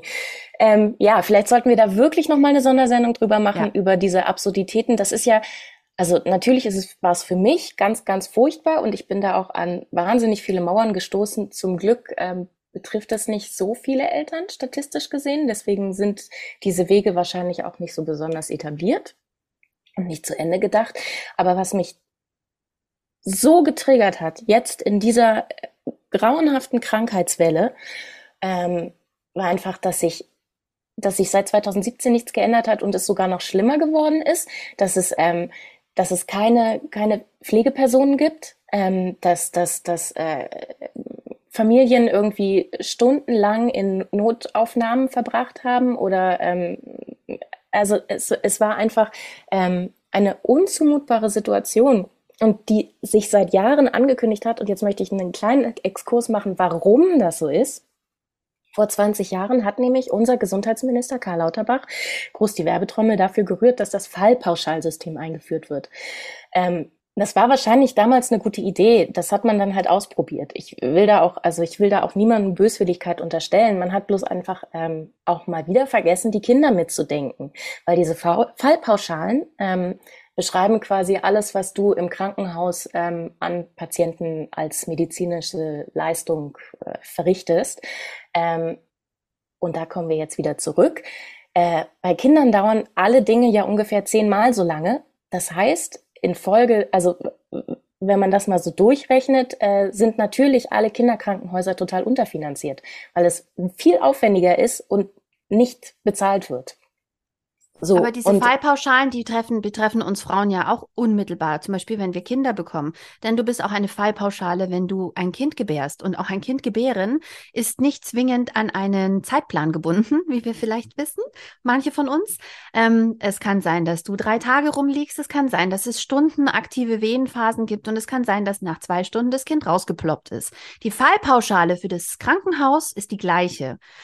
Und ähm, wenn du wirtschaftlich handeln möchtest, dann ist ein geplanter Kaiserschnitt, der auch eine Fallpauschale hat, der aber berechenbar ist, der ist immer gleich lang. Ja, also mhm. ich glaube nicht, dass die sich sehr, äh, dass da große Varianzen gibt in der Zeitplanung. Ähm, das ist die gleich, die hat auch eine feste Fallpauschale und ich glaube, die ist sogar höher, weil es ist ja ein operativer Eingriff. Genau, und jetzt nochmal zu der Wirtschaftlichkeit der Krankenhäuser. Ähm, da wurde nämlich damals vergessen, mit einzuberechnen, also ähm, nehmen wir mal die 70er Jahre. Da waren die Investitionskosten, ähm, die die Krankenhäuser von den Bundesländern bekommen haben, äh, 20 Prozent. Also Investitionskosten bedeutet, die Krankenhäuser werden gepflegt, gewartet, neue Maschinen werden angeschafft, all die Hardware quasi. Ähm, Im Laufe dieser 20 Jahre aktuell sind wir, das wurde dann nämlich den Ländern freigestellt, äh, ihr könnt das selber entscheiden, was dazu führte, dass die aktuell bei drei Prozent liegt. Drei Prozent. Äh, davon lässt sich natürlich, also wenn dann ein Loch im Dach ist, dann ähm, musst du halt was machen. So, und du willst halt dir auch neue Maschinen anschaffen. Musst du ja auch, um den äh, PatientInnen eine angemessene Betreuung gewährleisten zu können. Äh, das heißt, wo nimmst du das Geld her? Na, am besten von den weichen Faktoren, das heißt Pflege. Das kannst du ja gut einsparen. Und deswegen sind wir an dem Punkt, an dem wir jetzt sind. Ja.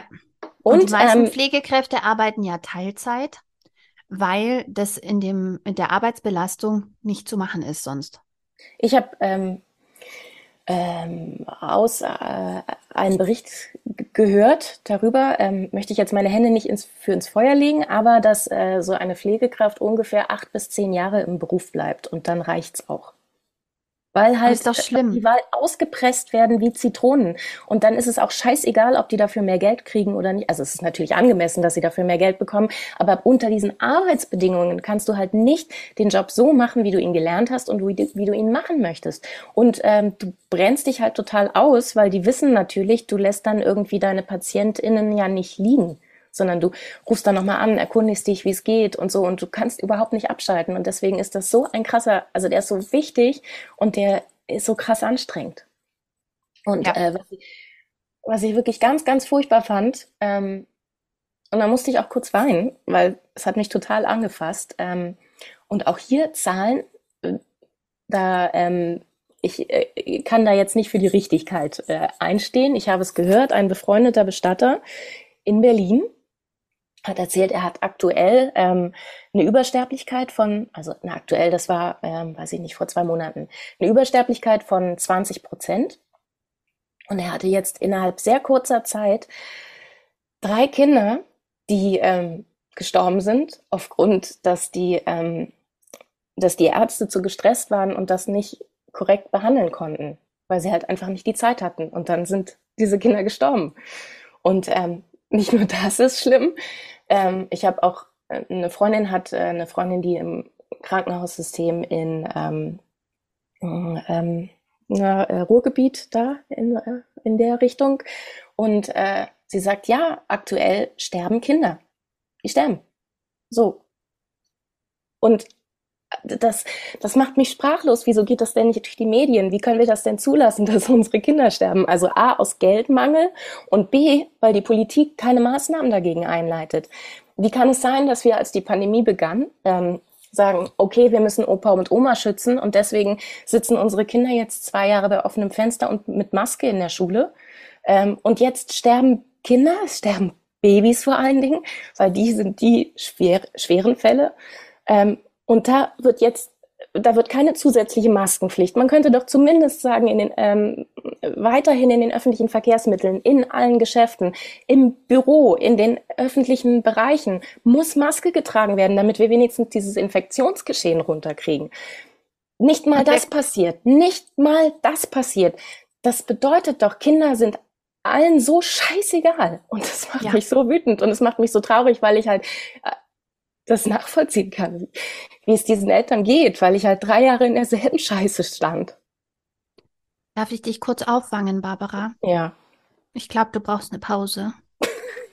ähm, vor allem finde ich so schlimm, es gibt ja es gibt Lösungen, die vorgeschlagen wurden. Da gibt es doch diesen berühmten Pfleger, der auch im Fernsehen war, der hat gesagt, nachdem, nachdem die meisten Teilzeit arbeiten, wäre jetzt eine Prämie für Menschen, für pflegendes Personal, das kurzfristig aufstockt, Zeit aufstockt, äh, mhm. wäre angebracht. Du kannst Du kannst aus dieser Krise gerade kommen, in, den, in der unsere Kinder jetzt in der die Eltern und die Kinder, Kinder stecken, aus der kannst du mit viel Geld einfach schnell rauskommen. Wir bezahlen Geld für Atemmas äh, für Maskendeals und was weiß ich was, ja. Und ähm, die Kohle können wir jetzt nicht mehr rauftreiben. Hm. Und ähm, da werden wir wieder, um den Bogen zu schließen, bei Zeit. Wir kaufen nicht die Zeit, dass diese Kinder ordentlich behandelt werden und gepflegt werden. Wir laden es auf den Eltern ab, wir laden es auf Menschen ab, die ähm, unbezahlt pflegen.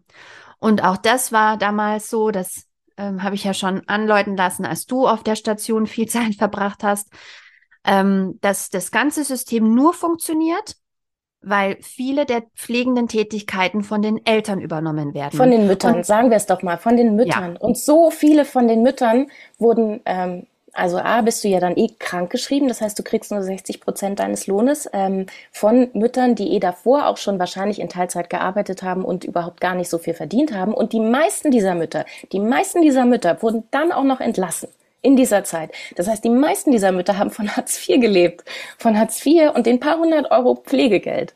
Und ähm, es gab und eine Mutter, und einem Mann, der sich in die Arbeit schleppen muss, der ja, nicht bei seinem Kind sein darf. Natürlich, das kommt weil doch dazu. Wir ja, irgendjemand, ja, weil ja irgendjemand arbeiten muss. Und es gab, während sie Bestrahlung hatte, was echt nochmal richtig scheiße war, ähm, gab es nebenan eine Mutter, die war hochschwanger.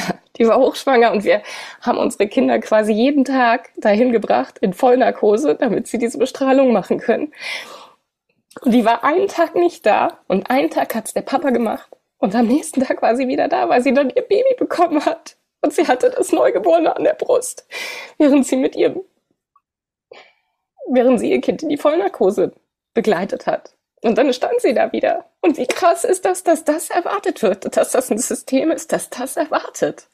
Ja.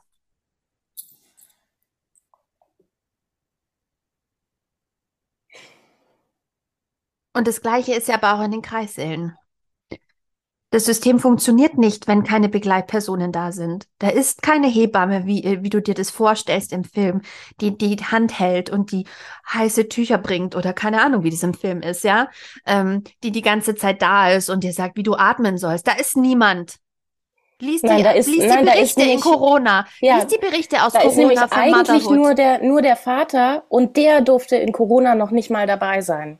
Da waren Frauen, ja, Frauen ganz alleine. stundenlang mit ihren Schmerzen und Ängsten eingeleitet in irgendwelchen Zimmern. Die hätte niemand vermisst. Die hat gesagt, ich soll mich einmal die Stunde melden. Einmal habe ich es vergessen, weil ich geschlafen habe. Mich hat niemand gesucht. Ja, oder wie sollst du es denn machen, wenn du unter Schmerzen schreist? Wie sollst du dich denn dann noch bewegen und äh, zur Schwester nach vorne? Weil meistens kommt ja auch keiner, wenn du klingelst. Oder bis zur Klingel. Ähm, das System ja. ist aufgebaut auf Leute, die es ohne Geld tun und ähm, die wir brauchen die, die, und da wären wir bei dem Titel des Buchs. Es geht um, es geht um Macht, es geht um Freiheit, um Gerechtigkeit, Zeit ist nicht nur Privatvergnügen. Da wären wir bei so vielen Themen, die wir hier schon besprochen haben. Hier geht es nicht um private Schicksalsschläge nur, ja. Das ist eine gesellschaftliche Verantwortung. Und ähm, das Kapitel, was nach dem Kinderkapitel kommt, ist eines, da habe ich nur geschrieben, genau wie wir es auch immer sagen. Das war meine Notiz. Zeit für Politik. Weil jemand wie du, Barbara, müsste mhm. eigentlich mhm. im Bundestag sitzen und müsste sagen, ähm, ich halte jetzt eine Rede zum aktuellen Gesundheitsnotstand und fange an zu weinen und hau auf den Tisch und sag, reißen Sie sich mal zusammen, wo ist das Geld, mit dem wir jetzt diese Zeit für diese Kinder kaufen können? Und Babys sterben. Ja. Das muss mal gesagt werden. Das muss mal gesagt werden. Und das aus, weil Dinge nicht zu Ende gedacht wurden, weil Dinge entschieden wurden von Menschen, die keine Ahnung davon haben oder Menschen, die Dinge nicht zu Ende gedacht haben. Und weil die Leute, die sich um diese Babys kümmern wollen, nicht die Zeit haben, sich um alles zu kümmern. Ärzte, Fachpersonal müssen dokumentieren, müssen irgendwie Schriftstücke machen und können nicht sich auf die Sachen konzentrieren, die wichtig sind. Und das ist natürlich auch das Allerschlimmste, was dir als medizinische Person passieren kann, dass ähm, dass Kinder sterben, weil du deinen Job nicht richtig machen kannst, weil du da nicht die Zeit für hast. Ich meine, da, mal ganz ehrlich, wenn man das weiterdenkt, die machen ihren Job nicht mehr. Wie kannst du denn danach deinen Job weitermachen? Ja. Und da will ich auch wirklich, da, da, da soll keiner den schwarzen Peter bekommen. Das ist halt einfach ähm, ein systemisches, systemischer Riesenfuck-up. Ja. Und ich würde mir einfach wünschen, dass wenn diese Dinge entschieden werden, also nicht wünschen, das ist, das ist lebensnotwendig, dass es dann diverse Gremien gibt, die da alle Erfahrungen mit reinbringen und ähm, auch auf Dinge hinweisen. Und nicht nur Lobbyverbände, sondern auch zum Beispiel Elternvertreterinnen ähm, von Betroffenen, ja, Angehörigenverbände. Oh, jetzt kurz noch ein Fakt. Ja. Ich ich äh, hole mich mal aus der Emotionalität raus, indem ich äh, noch mal so ein paar Fakten. Ich habe äh, eine öffentlich-rechtliche Dokumentation gesehen ähm, über dieses ganze Krankenhaussystem und viel von dem wird ja auch von der Kassenärztlichen Vereinigung entschieden. Ah, oh, die liebe ich ja. Ja, genau. Zum Beispiel auch, ähm, warum äh, finde ich dann jetzt keinen äh, Kinderarzt, keine Kinderärztin mehr äh, für mein Kind und wieso äh, muss ich denn irgendwie äh, zehn Stunden in der Praxis sitzen? Äh, liegt daran, weil äh, diese kassenärztliche Vereinigung, äh, wie heißt denn, es gibt auf jeden Fall so einen Zusammenschluss. Da ja. sind äh, von allen möglichen, also von den Ärzten, Ärztinnen, ich sag mal Ärzte, erzähle ich gleich weiter. Also genau, und von den Krankenhäusern und so, die sitzen dann da alle und entscheiden, okay, wie viele äh, KinderärztInnen braucht Deutschland denn? Naja, sagen wir mal so und so viele. Und in ähm, diesem, in dieser Ortschaft mit so und so viel Einwohnern brauchen wir ungefähr so viel Kinderärzte. Genau, und das, das heißt, die dürfen auch gar nicht mehr aufmachen. Selbst wenn es mehr gäbe, dann dürften die gar nicht mehr, das sind dann die, äh, wie heißt das, Kassensitze oder so? Na egal. Mhm. Ähm, ich habe die Doku darüber gesehen, ähm, äh, die ähm, war sehr aufschlussreich, weil dieses, dieses, dieses Gremium, das waren alles alte weiße Männer. Wie sollen mhm. die denn irgendwas entscheiden, was nicht alte weiße Männer, also wahrscheinlich super in der Prostatakrebsvorsorge, ich weiß es nicht, aber doch nicht in der Kinderheilkunde und nicht in der Geburtshilfe.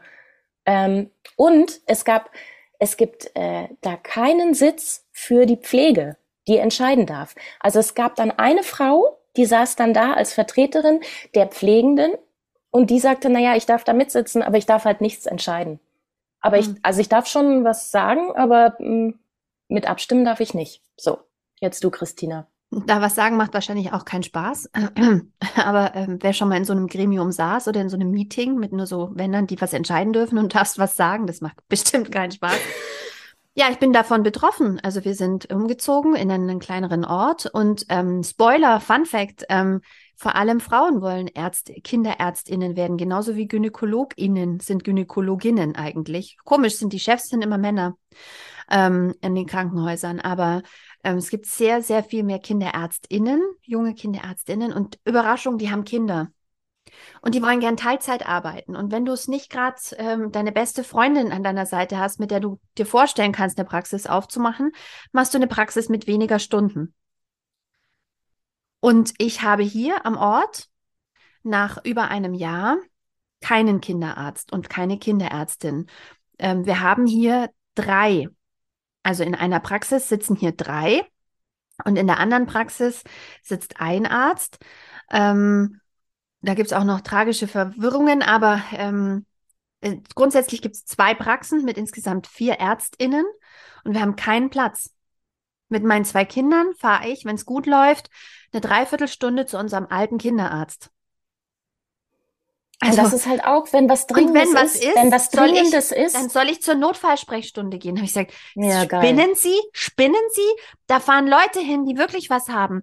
Aber mein Kind abhorchen zu lassen oder mal ins Ohr gucken zu lassen, kann relevant sein. Ja, das ist durchaus eine, eine, eine, eine, Bitte, die ich haben darf an meinen Kinderarzt, aber nicht an eine Notsprechstunde. Ich gehe nicht zur Notsprechstunde dafür. Da sind Kinder, die haben Not. Ja. Naja, aber ich meine, das ist halt auch, wenn die so klein sind. Ähm, jetzt, wahrscheinlich wissen wir es jetzt eh alle, weil wir sind ja jetzt auch alle ExpertInnen für äh, Kinderatemwegserkrankungen seit diesem Winter. Äh, wenn kleine Kinder die, besonders diesen RSV-Virus haben, aber auch anderes, ähm, geht das so schnell von das Kind ist munter und spielt und das Kind ist lebensbedrohlich erkrankt und hat eine Lungenentzündung. Das geht so schnell. Das geht so schnell, so schnell bist du noch nicht mal in der Notaufnahme und so schnell hast du noch nicht mal entschieden, dass da sollte ich jetzt da vielleicht doch hinfahren. Und deswegen ist es ja auch so wichtig, dass der Kinderarzt, die Kinderärztin diese Kinder abhorcht und sagt, oh, das klingt jetzt irgendwie aber nicht so gut, da haben wir so einen komischen Ton, ähm, das sollten wir jetzt nochmal anders behandeln. Wir sollten den Bogen zurück zum Buch schaffen, Barbara. Es wird schon die längste Folge aller Zeiten, befürchte ich. Länger okay. als unsere private wahrscheinlich. Ich mache okay, aber noch einen, einen, ganz, einen ganz letzten, das war mir total wichtig. Nämlich seit äh, 2020 ist die äh, Spezialisierung auf Kinderkrankenpflege abgeschafft worden. Danke, Herr Spahn.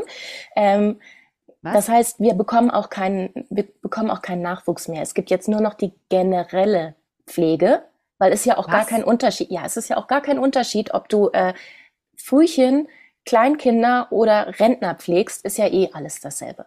Naja, auf jeden Fall haben wir da ein, das nächste riesig große Problem, was auf uns zurollt. Und ähm, eine Freundin von mir hat mir jetzt auch gerade eine Petition weitergeleitet, die würde ich äh, jetzt auch nochmal auf unserem Account verlinken, dass man da bitte unterschreibt, wir brauchen wieder eine spezialisierte Kinderkrankenpflege. Ja. Danke. Jetzt du. Ich mache auch eine Triggerwarnung ähm, am Anfang von dieser Folge, weil ähm, deine Geschichte durchaus natürlich auch ähm, Gefühle hervorrufen kann in Menschen, die vielleicht in ähnlichen Situationen waren oder jemanden gerade kürzlich verloren haben. Ähm, das ist, glaube ich, ganz wichtig. Und trotzdem war es sehr gut, Baba, und vielen Dank für deine Offenheit, weil das hast du ja nicht nur mir erzählt, sondern, sondern allen, die uns zuhören möchten. Ja, das war auch wieder, ich, ich weiß, ich habe geweint und jetzt zitter ich auch so ein bisschen, aber es ist, es ist mir so wichtig, dass wir, dass, dass darüber Aufklärung passiert. Und nur über Aufklärung können wir auch ähm, Dinge verändern. Und es ist wichtig, das fühlt sich dass Menschen persönlich für mich scheiße an und ich will, also das, was mir auch, also ich will hier kein ähm, äh, Mitleids äh, irgendwas Tourismus äh, fahren. Das, es geht mir um die Aufklärung. Aber es ist sehr wichtig, dass Menschen sprechen und das ist so viel Kraft wie du heute haben nicht viele Leute darüber zu sprechen, weißt du? Insofern ist es, es ist großartig, denn die Kraft musst du ja erstmal haben, so tief in deine Gefühle einzusteigen und darüber zu sprechen. Aber es ist so wichtig, weil wenn nicht Menschen, die es betrifft, darüber sprechen, das ist ja immer unser Problem, ja? Dass die, die knietief drinstecken in der Scheiße, keine Stimme haben oder keine Kraft oder keine Zeit darüber zu sprechen und damit reden andere darüber die keine Ahnung haben. Was auch nicht böse gemeint ist, aber das passiert Nein. dann halt. Ja. Ist ja auch richtig. Also ist ja toll, wenn dann wenigstens irgendjemand dafür spricht, aber aus erster Hand wäre es vielleicht halt ein bisschen besser. Ähm, wir sind auch schon beim letzten Kapitel vom Buch. Wir versuchen jetzt hier einen kleinen Roundup zu schaffen, weil eigentlich sprechen wir heute über dieses fantastische Buch von Theresa Bücker, Alle Zeit. Ähm, und ich bin auch schon beim letzten Kapitel. Ähm, das heißt eine Utopien, also K in Klammern. Ähm, und ähm, keine Utopie, genau. Und sie hat ähm, viele gute Ideen, die sie zusammengetragen hat, wie zum Beispiel, warum muss unser Lebenslauf, und das habe ich mich schon oft gefragt, auch im Zusammenhang mit meinem Berufsleben, warum muss mein Lebenslauf der eines weißen Mannes sein? Also warum ist da nicht eingeplant, dass ich Kinder kriege? Was ist mit Frauen ab 40, 45, die nochmal Karriere machen wollen. Wir sind doch noch nicht alt, also wir können doch nochmal Gas geben, wir haben Fachkompetenz. Ähm, aber diese, diese Lebensläufe müssen so stringent sein wie von einem normalen Cis-Mann ja, oder Mann. Und es ist doch Fachkräftemangel. Mann, Mann. Wieso umwirbt ja, man uns nicht? Und unsere und eigentlich Lebensläufe. müssen, aber eigentlich müssen Lebensläufe noch viel mehr beinhalten als nur Elternzeiten, sondern auch Pflegezeiten oder Zeiten, in denen du dich sozial engagieren kannst. Also eigentlich müsstest du ähm, ein freiwilliges soziales Jahr machen können, auch wenn du 45 bist und sagst, okay, ich gründe jetzt keine Familie mehr, aber ich möchte mich engagieren.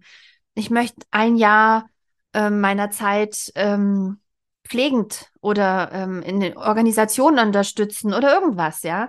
Ähm, und das würde der Gesellschaft insgesamt extrem, extrem viel bringen. Und auch der Fachkräftemangel. Also ich meine, meine Mama war auch im, im, in dem ähm, sozialen Beruf und hat gesagt, Mai, das war nur schön, als wir die Zivis hatten. Ja klar, wenn du, wenn du mehr Leute hast, die kleine Aufgaben übernehmen, dann teilt sich das auf viel mehr Menschen und auch ähm, Teilzeit für viel mehr Menschen zu ermöglichen, Arbeitszeiten schlauer zu organisieren, Lebensläufe besser zu organisieren und das gesellschaftlich aufzufangen, ist extrem wichtig. Genau, und man darf dieses soziale Jahr jetzt auch nicht wieder nur den Jungen in die Schuhe schieben. Was schieben wir denen denn noch alles zu? Und sich dann aufregen, oh, die wollen doch hier nur Party machen oder was auch immer. Nee, warum kann man denn das nicht äh, hier so wie das Sabbatical, schiebt man es halt mal ein? Genau, aber und, äh, Sabbatical äh, hat ja wieder nur mit deiner Arbeit zu tun. Ja, es hat jetzt, keinen sozialen Aspekt. Und jetzt du möchte ich dich noch mal kurz Gott. Ja, jetzt möchte ich dich nochmal äh, hier kurz dein, dein Thema entführen. Äh, auf eine meiner Ideen, die ich dann nämlich hatte, war, äh, wie kann das denn sein, dass EntscheidungsträgerInnen, ähm, also ich kann doch nur nachhaltig Entscheidungen treffen, wenn ich mich schon mal um jemanden gekümmert habe, wenn ich schon mal jemanden gepflegt habe. Also das heißt, meine Kinder, meine Eltern, Freunde, Verwandte, was auch immer. Und äh, wie kann das denn sein, dass, dass hier diese, diese super Karriere und die wirklich wichtige Entscheidungen treffen, die die gesamte Gesellschaft betreffen, dass die, das muss ja verpflichtend sein, dass die Pflegeerfahrung haben, weil ansonsten können sie überhaupt gar keine Entscheidung treffen, die uns als Gesellschaft, also für uns als Gesellschaft wichtig ist. Ja, so, ich lese noch mal ein bisschen was Forderung. vor. Ja, ich lese noch mal ein bisschen was vor aus ihrem letzten, auf den, aus den letzten zwei Seiten. Zeit als etwas zu sehen, das in erster Linie unser Wohlbefinden, unsere Selbstbestimmung, unsere Beziehungen zueinander stärkt, ist eine radikale Umdeutung der gegenwärtigen Erfahrung von Zeitstress, Zeitarmut und Isolation. Und sie schreibt weiter, wenn wir unsere Bedürfnisse in die Zukunft verschieben oder sie uns erst als Lohn für eine, in Anführungszeichen, Lebensleistung zugestehen, trennen wir uns vom Leben in der Gegenwart ab. Zeit entsteht zwischen uns, wenn wir sie miteinander verbringen und sie verläuft weiter, wenn wir allein sind. Unsere Zeit und wie wir sie empfinden, ist immer jetzt. Die Dinge, mit denen wir die meiste Zeit verbringen, das ist unser Leben. Um wirklich frei zu sein, müssen wir uns daher auch die meiste Zeit frei fühlen können. Freiheit ist kein Lebensabschnittskonzept. Die Erzählung, dass Zeit Geld sei, müssen wir um viele neue Erzählungen erweitern, die ebenso gültig sind und nicht länger Fantasien. Zeit, wenn sie gerecht verteilt ist, wird zur Handlungsfähigkeit, Lebensfreude, Zusammenhalt. Zeit, wenn sie uns freier macht, liegt am Morgen vor uns wie ein Berg bunter Bauklötze, aus denen sich jeden Tag das eigene Leben als etwas Vertrautes, Neues, Eigenes und immer wieder Unerwartetes und Gemeinschaftliches zusammensetzen lässt. Ist es, sind es nicht die allerschönsten Worte? Sehr, ähm, sehr schön. Also ich es wird aber ein großes Kissen, was hab, wir damit besticken. Ja, ich habe, es wird, das wird so ein Decke. Backpatch, ein ganz langer Backpatch. eine ähm, große Decke, so eine schwere ja. Decke. Und wie Nerven. gesagt, natürlich sind feministische Ideen in diesem Buch, aber es ist ein Buch, wo nochmal klar wird, dass Feminismus keine, keine Utopie ist für Frauen. Es geht hier um Gesellschaft, um Gleichheit, um Gerechtigkeit, von Schwachen, von vermeintlich Starken, von, ähm, von zu Pflegenden, von Pflegenden. Ähm, und sie sagt, ähm, sie sagt ja eben, wir müssen das, was jetzt ist, auch diese Getriebenheit müssen wir überwinden. Wir müssen im Jetzt glücklich sein. Ein bisschen was Nils, Nils Pickert wieder. Der sagt ja auch, klar ist nicht immer alles Schmetterlinge im Bauch und so zu Hause, auch auf der Paarebene. Aber ich kann nicht nur meine Paar, mein Paarleben auf Date Nights fokussieren. Ich kann nicht nur sagen, wir gehen immer in, auf Date Nights und dann haben wir die gute Zeit. Wir müssen versuchen, immer die gute Zeit zu haben. Und ich sage dir, ich hab, will keine Vorsätze fürs Jahr, neue Jahr. Aber wenn du dieses Buch gelesen hast, dann willst du nochmal neu denken, wofür du deine Zeit einsetzt und wie du, nein, nicht nur das, selbst wenn du daran aktiv gerade nichts verändern kannst, ist es die Frage, gibt es politische Möglichkeiten, wo du deine Meinung und deinen Willen äußern kannst und gibt es vielleicht eine Einstellungssache? Gibt es die kleinen Dinge in deinem Alltag, wo du an Knöpfen drehen kannst und sagen kannst, mache ich das aus Verpflichtung oder mache ich das gerne? Ähm, kann ich hier locker rangehen oder verbissen? Ähm, spüre ich den Druck der Gesellschaft, das gerade zu tun, oder tue ich es gerne? Und viele Dinge, über die wir so oft so gesprochen haben, es ist komplex, aber es ist, es ist so schlau. Aber es ist halt auch wieder mal äh, Privilegien, die man da hat, wenn man, also man ist privilegiert, wenn man darüber nachdenken kann. Ja. Es, man, es sind auch genügend äh, Menschen nicht in der Situation da ja. was ändern zu können, weil halt einfach der Druck so hoch ist. Ja, aber selbst und der wenn Druck du wird nichts, ja auch immer höher mit der ganzen Inflation und allem.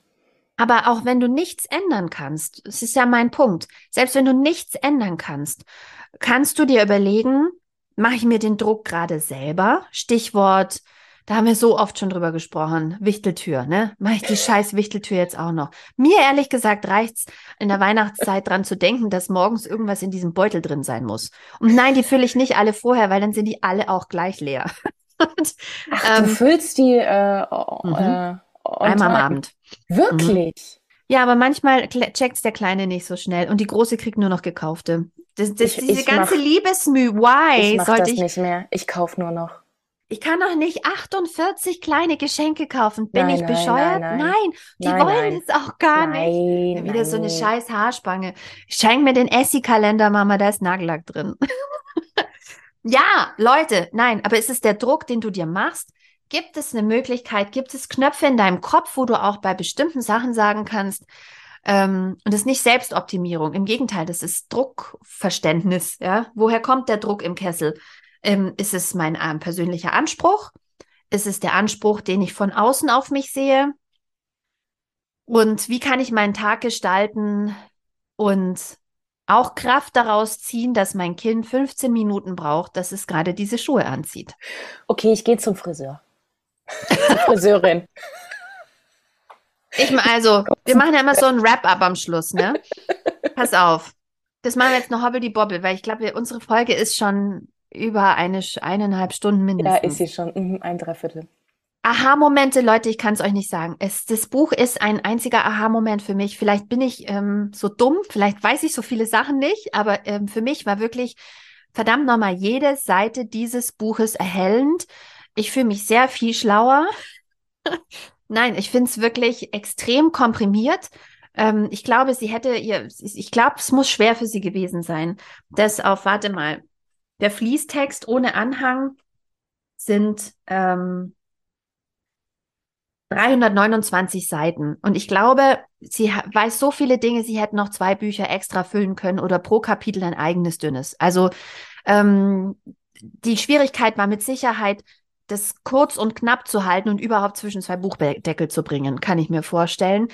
Ähm, und das dabei in so einer guten Art und Weise zu schreiben, dass man ihr sehr gut folgen kann immer verwebt, auch mit ihrem persönlichen, nicht oft pipettenartig, aber an den richtigen Stellen, mit Theorien, mit klaren Beispielen, mit Forderungen, mit ähm, es ist stringent, du kannst jedem Gedanken perfekt folgen. Ähm, und ich, wie gesagt, das Buch ist ein Aha-Moment. Ich werde es auch meinem Mann hinlegen. Also, das können Männer sehr gut lesen. Für wen ist das Buch? Ähm, klar geht es um, um, um Fachthemen. Es ist aber wirklich sehr gut zu lesen und ähm, wenn man auch nochmal einen neuen Ansatz möchte, mit Männern über Gerechtigkeit und Feminismus, Feminismus zu sprechen, ohne das Wort Feminismus zu benutzen, zwingenderweise, dann ist das das Buch. Also, wenn du Onkel Günther, ne, wie bei Alexandra oh nein, Onkel Günther. Oh. Aber Onkel Günther hat studiert, der ist intellektuell. Aber wenn du den kriegen willst, dann wäre das ein guter Ansatz, weil gerade diese alternativen Lebens, ähm, Lebensmodelle und Lebensläufe ist extrem, extrem schlau. Und der Re Gerechtigkeitsgedanke, schließen wir jetzt den Kreis zur FDP. In einer individualisierten Gesellschaft zu leben, es funktioniert halt nur für wenige Individuen. Und, ähm, und diese Individuen in, sind halt abhängig. Die sind halt und abhängig und das leugnen sie, dass sie von allen anderen abhängig sind. Ja, und feministische Innenpolitik und feministische Außenpolitik, die ja verwirrenderweise das Feminine im Namen trägt. Aber diese Art von Politik bedeutet, gemeinschaftlich zu denken, die Schwächsten mitzudenken, Kriegsfolgen zum Beispiel bei feministischer Außenpolitik, die Kriegsfolgen für alle mitzudenken, nicht nur wirtschaftlich und ähm, äh, hier ähm, Verlust von Soldaten und, und Kriegsmaterial, sondern bis ins Kleinste, die, die feinen Kapillaren unserer Gesellschaft mitzudenken.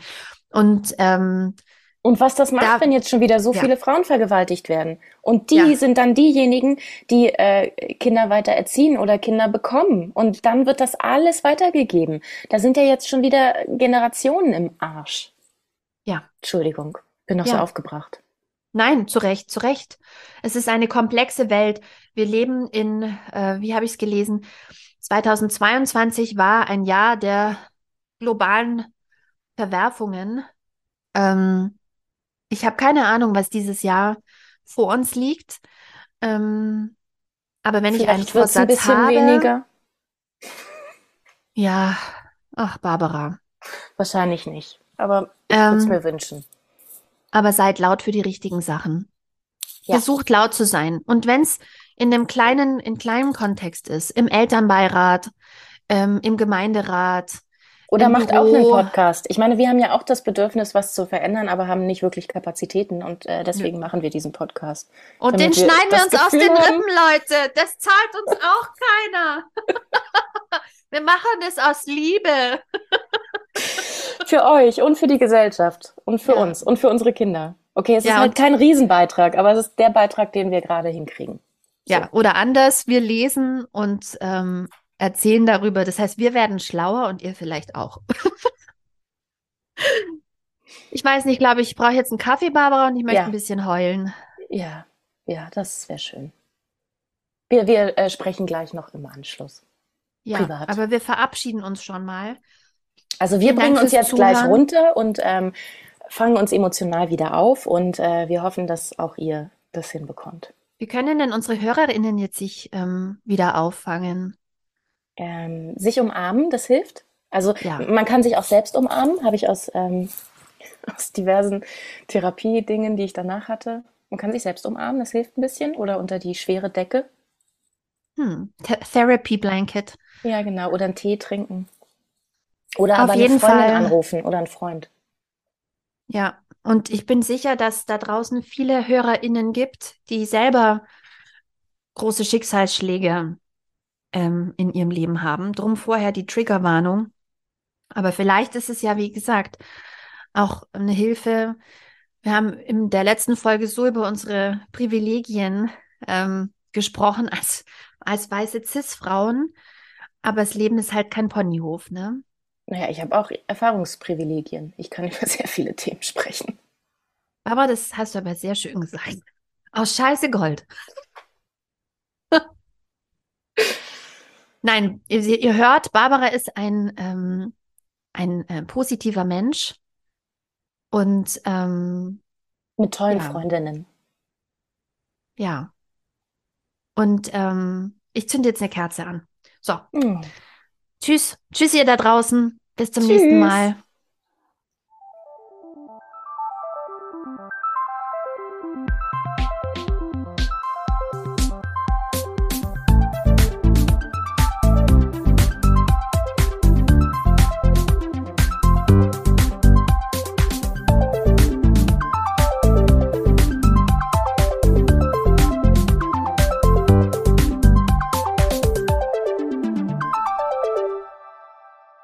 Das war der Podcast Die Leserinnen. Redaktion und Moderation Barbara Meyer und Christina Häusler. Produktion Christina Häusler. Musik Bernie Meyer. Danke fürs Zuhören.